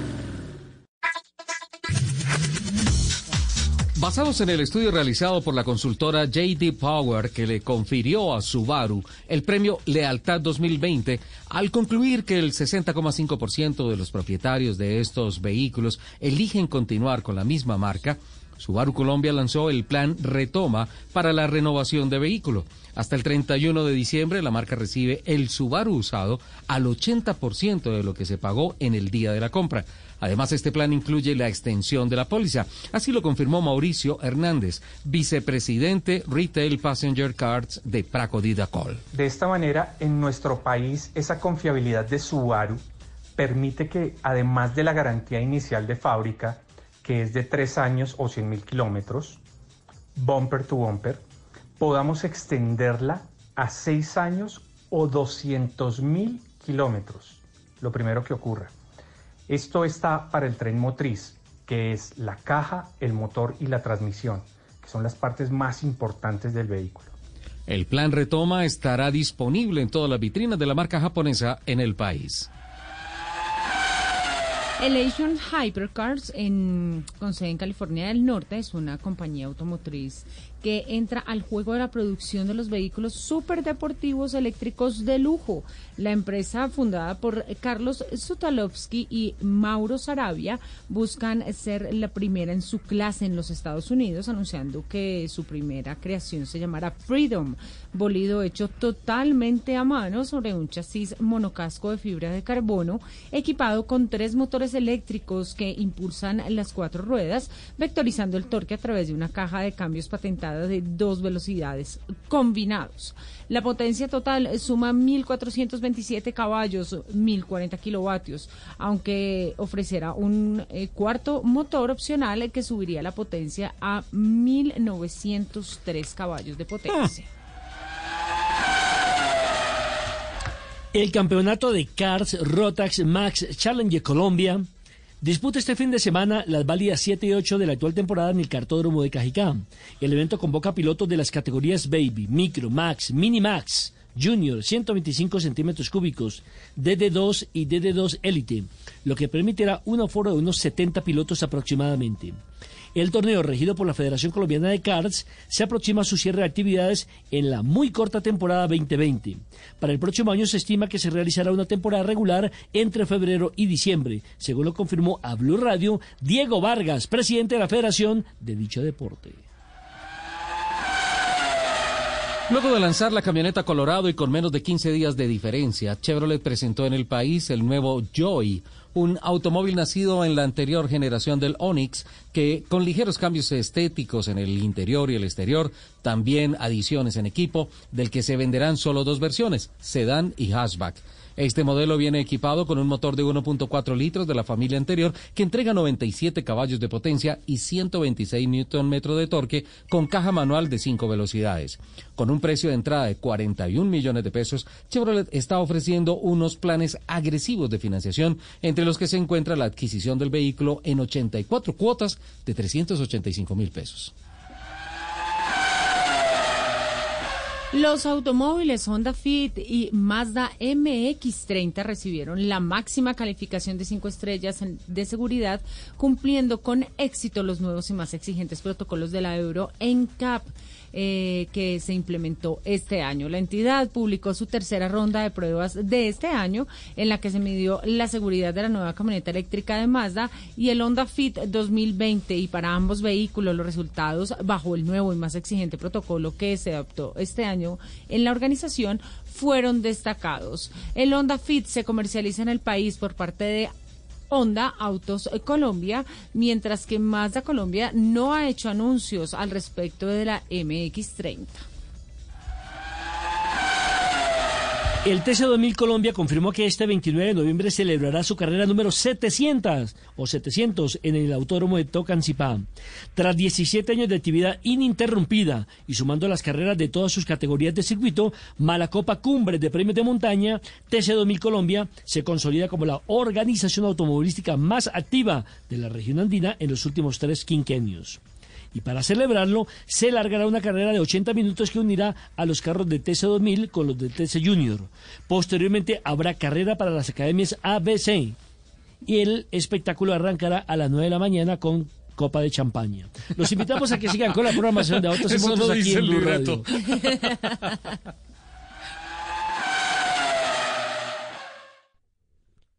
Con Nissan Stray, la aventura se vive afuera. Disfruta de nuevas aventuras con tu familia con toda la seguridad y comodidad que te ofrece Nissan Stray por sus tecnologías de vanguardia y sus siete puestos. Conócela en nuestros concesionarios o en nissan.com.co. Nissan Stray, la aventura se vive afuera. La gente ya no cree cuando le dicen esto.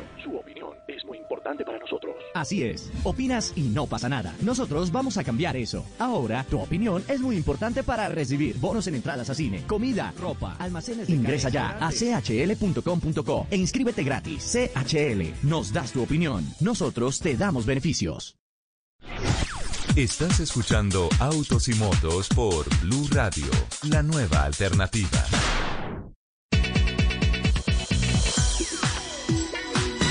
...12.38... Mm, ¿Qué tal los anuncios que nos hizo el presidente de Sofasa? Muy interesantes. La industria del automóvil Muy interesantes. en él- Colombia. Y él, además, él atreverse a afirmar A que pronosticar. en 10 En años, 10 años estamos produciendo vamos a vehículos. estar produciendo vehículos eléctricos. Eso Es es, tremendo. tamaño. Yo le creo, grosso, sí. yo le creo porque después de la entrevista con Carlos Casalla de convertir un carro mm, de a gasolina a eléctrico en 10 años, creo que la tecnología estará tan desarrollada en nuestro país que es viable. Va, va muy rápido.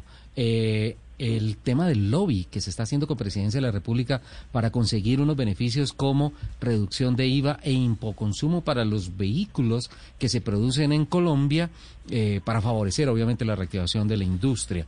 A propósito de eso, tengo unas cifras interesantísimas de un informe que ha dado a conocer el informe financiero del sector automotor 2019, la Asociación Nacional de mm, Movilidad Sostenible. Andemos que obviamente las presentaré después de conocer las otras dos categorías que tiene pendiente entre el tintero el capitán Fernando Jaramillo de la Baja Mil que ya terminó hoy. Así es, Richard. Pues y las otras dos categorías que tenemos, una por ejemplo es la de motos. Motos, en este caso, ganaron Justin Morgan y Mark Samuel en una Honda 450. ¿Cómo así que dos personas? Obviamente no iban montados al tiempo. Eh, ellos dividen, digamos, si son 898 millas, más o menos a las 450 millas, ellos se ubica uno de los pilotos y continúa el recorrido, el siguiente recorrido, el otro piloto. Y esa es la forma como lo pueden hacer. Así lo pueden hacer en otras categorías también, eh, pero más eh, se da el tema en las motos porque el ejercicio y, y- y el tema de exigencia atlética es brutal. Imagínate, 1.437 kilómetros corriendo por un desierto en una sola etapa en moto. Hello, it is Ryan, and we could all use an extra bright spot in our day, couldn't we? Just to make up for things like sitting in traffic, doing the dishes, counting your steps, you know, all the mundane stuff. That is why I'm such a big fan of Chumba Casino. Chumba Casino has all your favorite social casino style games that you can play for free anytime, anywhere with daily bonuses. That should brighten your day a little. Actually, a lot. So sign up now at chumbacasino.com. That's chumbacasino.com. No purchase necessary. VGW Group. Void were prohibited by law. See terms and conditions. 18 plus. Y la otra categoría que ya terminó y se la adjudicó Daniel Gaitán en un eh, en una cuatrimoto, nosotros le decimos ATV, también se le dice quad, y llegó a la meta también, eh, eh, que es eh, realmente una proeza, un solo piloto en la cuatrimoto durante 1.437 kilómetros. Eso como para cerrar el, el tema, digamos, del Baja Mil y, y Sí, darle capitán. a nuestros oyentes una primicia. Sí, señor. Muchísimas gracias, capitán. A, a propósito, una pregunta. Eh, señor Fernando Jaramillo, ¿usted fue militar? No, señor, yo no fui militar. no ¿por lo de capitán? militar. Sí, es que, es que yo pensé que, el- como le dicen capitán y capitán, y No, siempre lo conoció eh, como capitán, era porque era militar. ¿Me, per- me permite responderle? Por Él- favor, él se presentó. pregúntele a Richard. Él se pre- y ya, y ya lo voy a aclarar. Él se presentó para su servicio militar en el batallón, en el batallón Baraya y lo rechazaron por pie plano. ¿Qué es esto? Por Dios, ¡Qué calumnia! ¿Cómo le... El bullying está permitido. ¿Con quién hay que hablar en Blue Radio, por favor? Con Ricardo. Oiga, no, respetan al pobre No, Capi. pobre. Primero no, le no, pusieron me el santo cachón. hasta me quitaron un día el uniforme. Me decían guachimán. capitán, ya párala. Por favor, capitán. Lupi, eh, ¿cómo es eso que ahora hay taxistas certificados en cultura turística en Bogotá? Sí, señores, mira, el Instituto Distrital de Turismo, en alianza con la empresa Taxis Libres, capacitaron a 1.200 conductores de taxi en cultura turística como parte de estrategia para la apropiación eh, de posicionar a Bogotá como destino turístico y cultural considerando que los conductores de taxi hacen parte eh, muy importante de la cadena de valor del turismo, fueron catalogados como anfitriones de la ciudad porque como todos sabemos los taxistas son la primera cara eh, de, del destino, no, la primera cara que ven los, los turistas eh, en, cualquier terminal, terminal aéreo, el terminal terrestre. Entonces, la idea es que ellos sean eh, los anfitriones de la ciudad. El observatorio de este instituto dice claramente que el tipo de transporte más usado por los turistas en su visita a Bogotá son los taxis. Y por eso quiere dar la oportunidad a los taxistas de seguir profesionalizándose en el oficio con capacitaciones de cultura turística. Eh, esta iniciativa ha sido una pieza fundamental dentro del objetivo global de desarrollar y fortalecer las competencias eh, entre los conductores, porque no solamente, eh, digamos que, que tuvieron eh, clases magistrales sobre el tema de turismo y la atención al cliente, sino que tuvieron la oportunidad de ser turistas por un día. Entonces, eh, eh, fueron e hicieron como todos los recorridos en las partes turísticas que... Mm, que normalmente pues visitan las personas visitan las personas cuando están aquí. Por ejemplo realizaron el tour por el centro de Bogotá visitando todos los museos iglesias parques la plaza de mercado de la perseverancia bueno entre otros eh, lugares eh, también eh, hicieron una capacitación muy importante con simulaciones de las situaciones que vive un turista en su visita a Bogotá. Eh, hicieron los recorridos llamados Fantasmas en la Candelaria, eh, hicieron recorridos de apropiación de ciudades, de fincas agroturísticas, buscando también el, acercamiento con la ruralidad que se ve mucho en Bogotá en ciertas partes e hicieron todo un recorrido eh, gastronómico.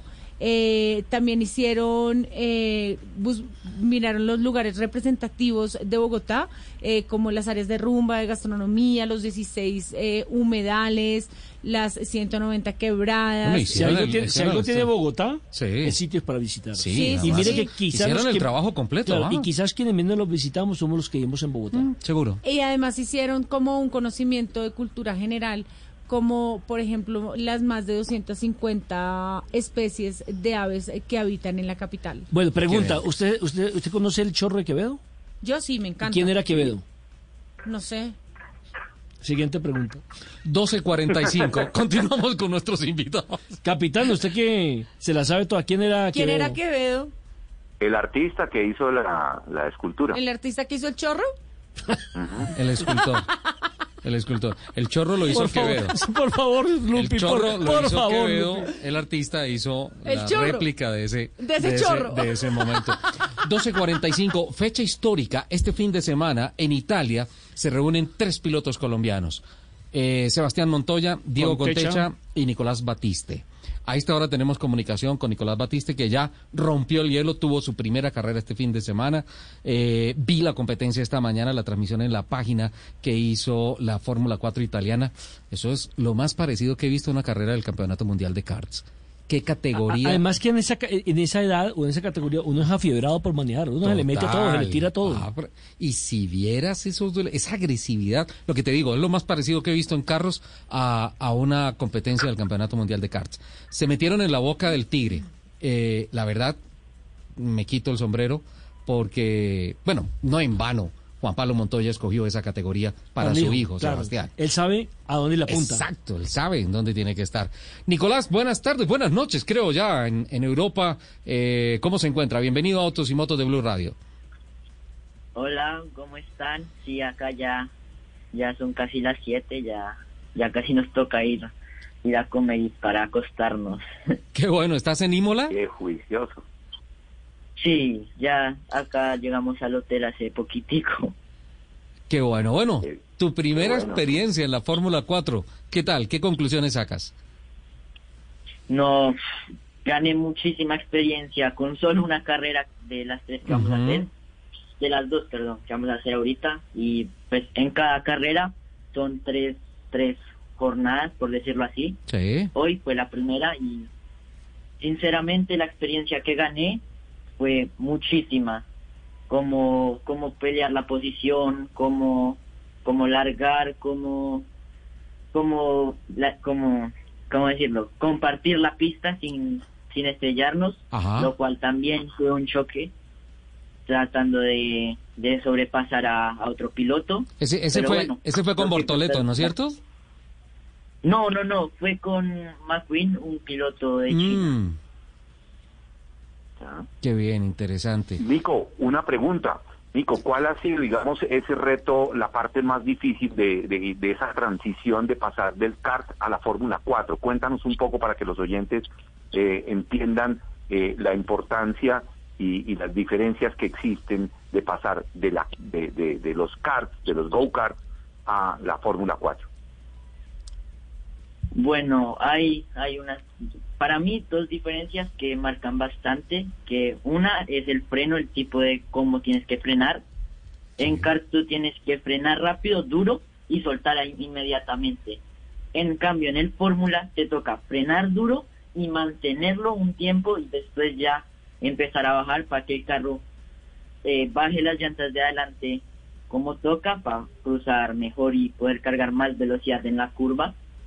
Y otro punto eh, también es que ya en el Fórmula tenemos suspensión, entonces se siente un poco más como que cuando el carro se agarra al piso y para poder poner el, el acelerador en kart no hay suspensión.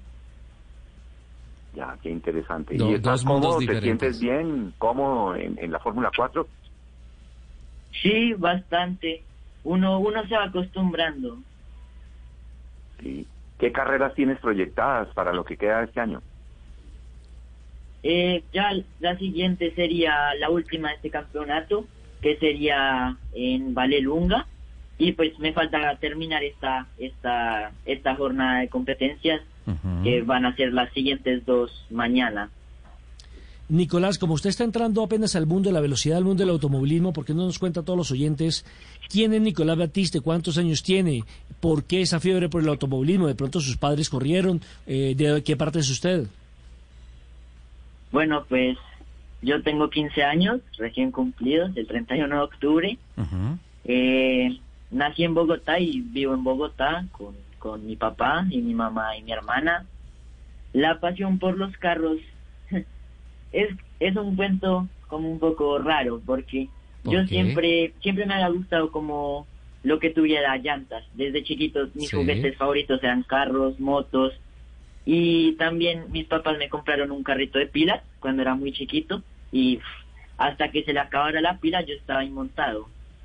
Después ya tuve una moto y también hasta que se le acabara la pila. Vea, o, sea que, Y o sea que fue el primer, el piloto ya en, en, En eléctrico. En eléctrico, sí, Ah. energía limpia. Es generación de eléctrico. Él viene, él viene de correr la Fórmula E. Eh. Ya viene con el chip, ya viene con el chip eléctrico. ¿Y, y qué más, Nico? Exacto.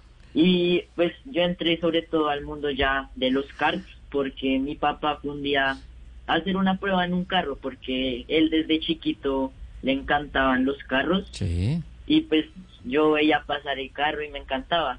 Y me dijeron, bueno, ¿te, quie- ¿te quieres montar conmigo? Y yo dije, bueno, pues sí. Y pensaron que yo iba a bajarme mareado, porque además ni siquiera podía ver afuera, Mm. por lo chiquito que era.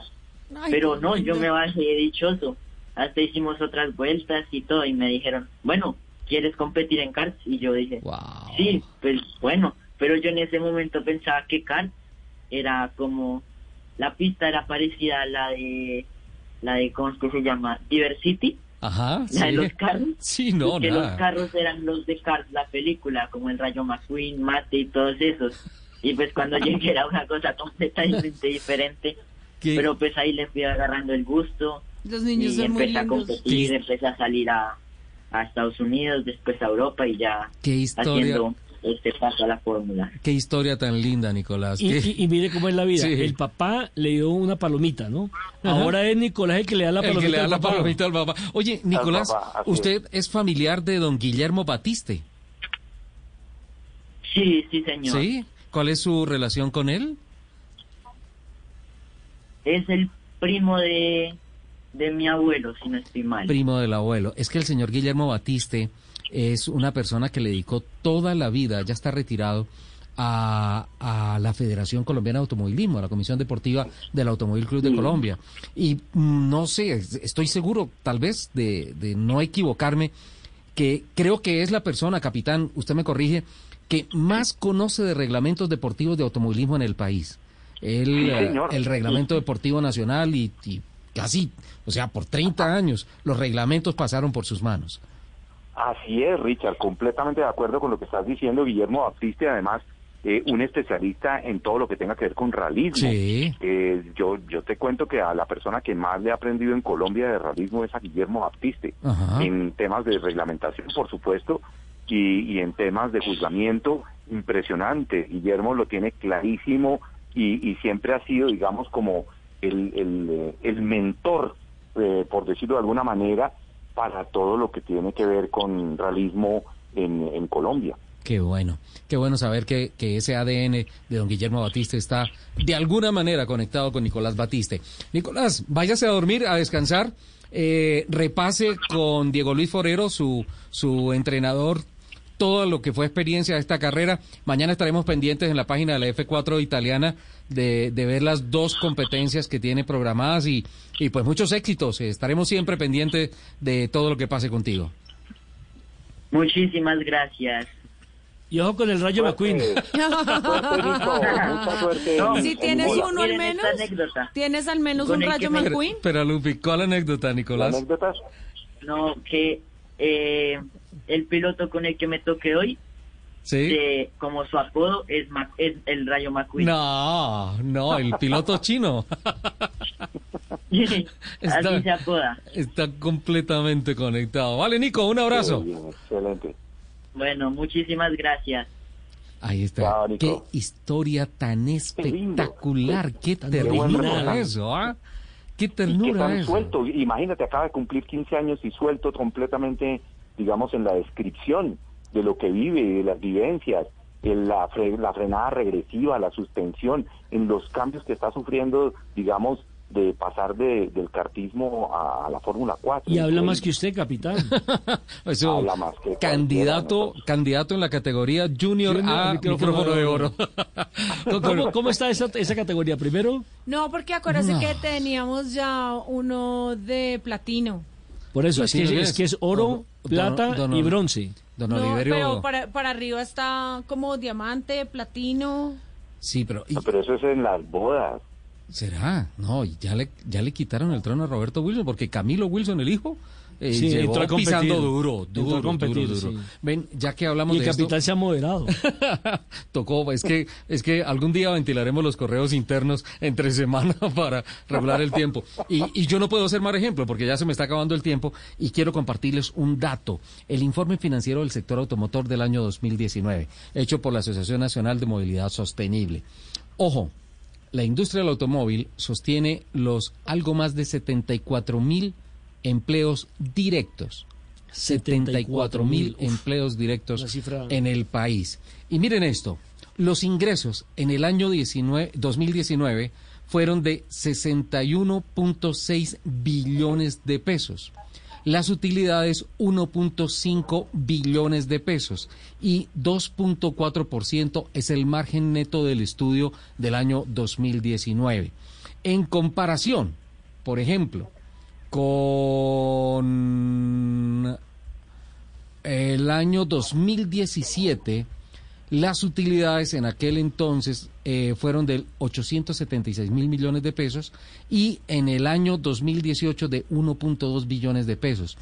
En dos años, de 2017 a 2019, saltó casi al doble en términos de utilidades y en margen neto del 1.8 al 2.4 la industria del automóvil en el país. Más allá de esto, la reflexión que queda sobre la mesa es qué saludable es este sector desde el punto de vista financiero y qué tanta ayuda le puede generar al gobierno en este plan de reactivación teniendo en cuenta que uno de los puntos más importantes de gastos de la industria es salarios. ¿Qué significa? Que eso significa que, ¿Qué significa esto? Que obviamente el ser humano, la persona, es un actor importantísimo en este movimiento económico.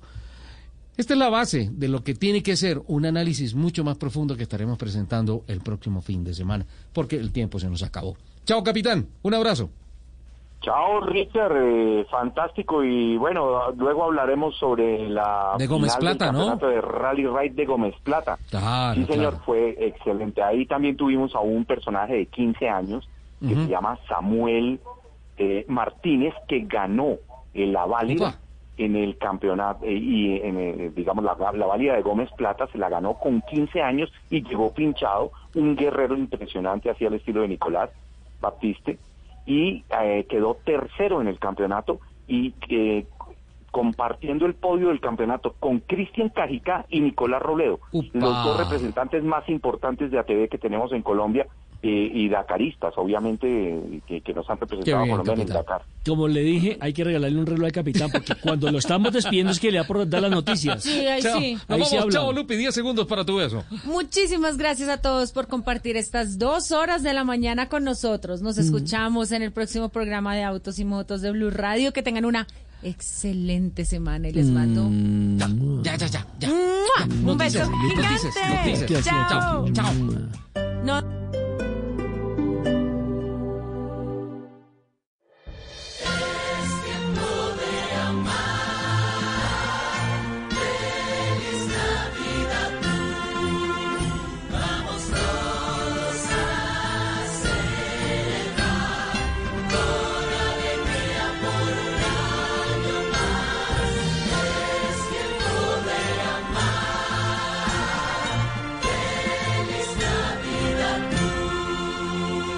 Radio, la nueva alternativa. Ay, mijita, ese muchacho sí hay que cambiarlo. Si no es hincha de mi equipo. Hemos creado el dispositivo que va a unir a suegra y yerno futboleros. Blue Radio, con los cuartos de final. El mejor dispositivo para escuchar fútbol. Este sábado, desde las 5 de la tarde. Equidad Cali, América Nacional. Y el domingo, Junior Tolima, Pasto Santa Fe. Blue Radio, un gran dispositivo. Uniendo futboleros. Blue Radio, la nueva alternativa.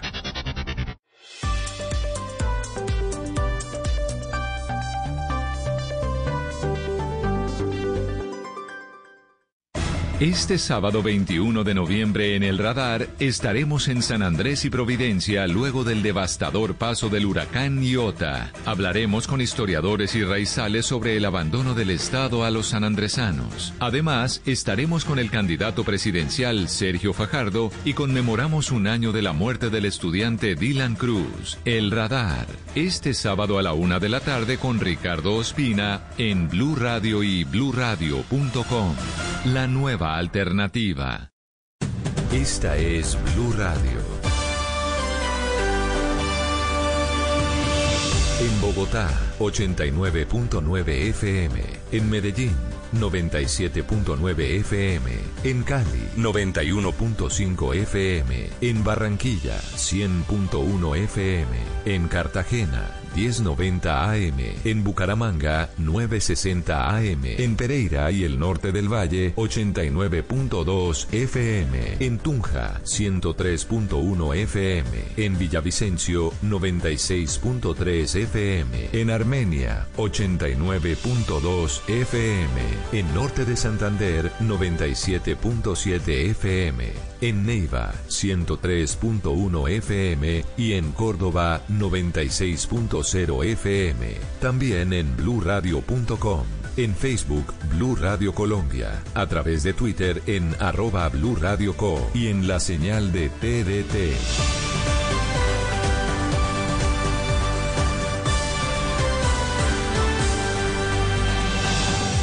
Radio, la nueva alternativa. En Blue Radio estamos con los habitantes de San Andrés y Providencia. El archipiélago de San Andrés y Providencia necesita ayuda. No puedo dormir, me tocó dormir donde un vecino. En Blue Radio acompañamos a sus habitantes tras el paso del devastador huracán Iota. Sin techo, a la luz, a la intemperie. No los dejaremos solos. Blue Radio, la nueva alternativa. Voces y sonidos de Colombia y el mundo en Blue Radio y bluradio.com, porque la verdad es de todos.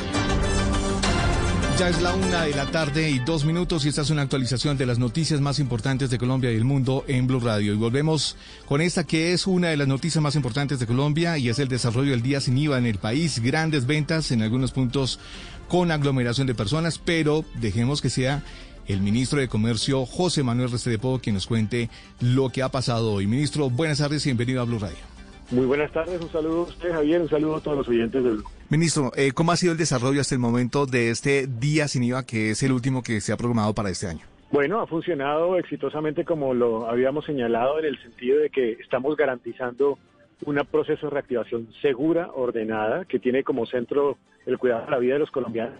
Primeros señalan que en las primeras horas de la jornada de la mañana del día de hoy estamos viendo crecimiento respecto al año pasado del orden de 180% en ventas, pero muy importante respecto al segundo día sin IVA, un crecimiento en las transacciones electrónicas en más de un 30% y en las ventas del orden de un poco más del 13%, lo que significa que se está vendiendo más que el día sin IVA anterior. Estos son datos aún preliminares, mucha actividad con distanciamiento, uso de elementos comerciales y eso es un indicador de que las personas están creyendo en este tercer día sin IVA y están además convencidas de que este tipo de instrumentos en el marco de madrugada de la Navidad y compra lo nuestro son valiosos para la reactivación de la economía como lo ha propuesto el presidente Iván Duque. Ministro, de acuerdo con el desarrollo de este día sin IVA, ¿es posible que el gobierno nacional programe eh, jornadas similares a esta el próximo año? Esta es una apuesta de gobierno, es una apuesta programática del presidente Iván Duque y aquí está todo el compromiso para hacer uso de estos instrumentos que han demostrado exitosamente con crecimientos de más del 100%, incluso respecto al año pasado, en las tres jornadas, que este sí es un instrumento valioso para empujar la economía. Luego, imagínese usted, en medio de estas difíciles circunstancias, el valor de que, que, esto tiene y obviamente en los próximos años también serán instrumentos valiosos para mover la economía. Ministro Restrepo, ¿cómo ha sido el comportamiento de las plataformas digitales el día de hoy, teniendo en cuenta las quejas de los usuarios, en donde algunas eh, plataformas de comercio electrónico tenían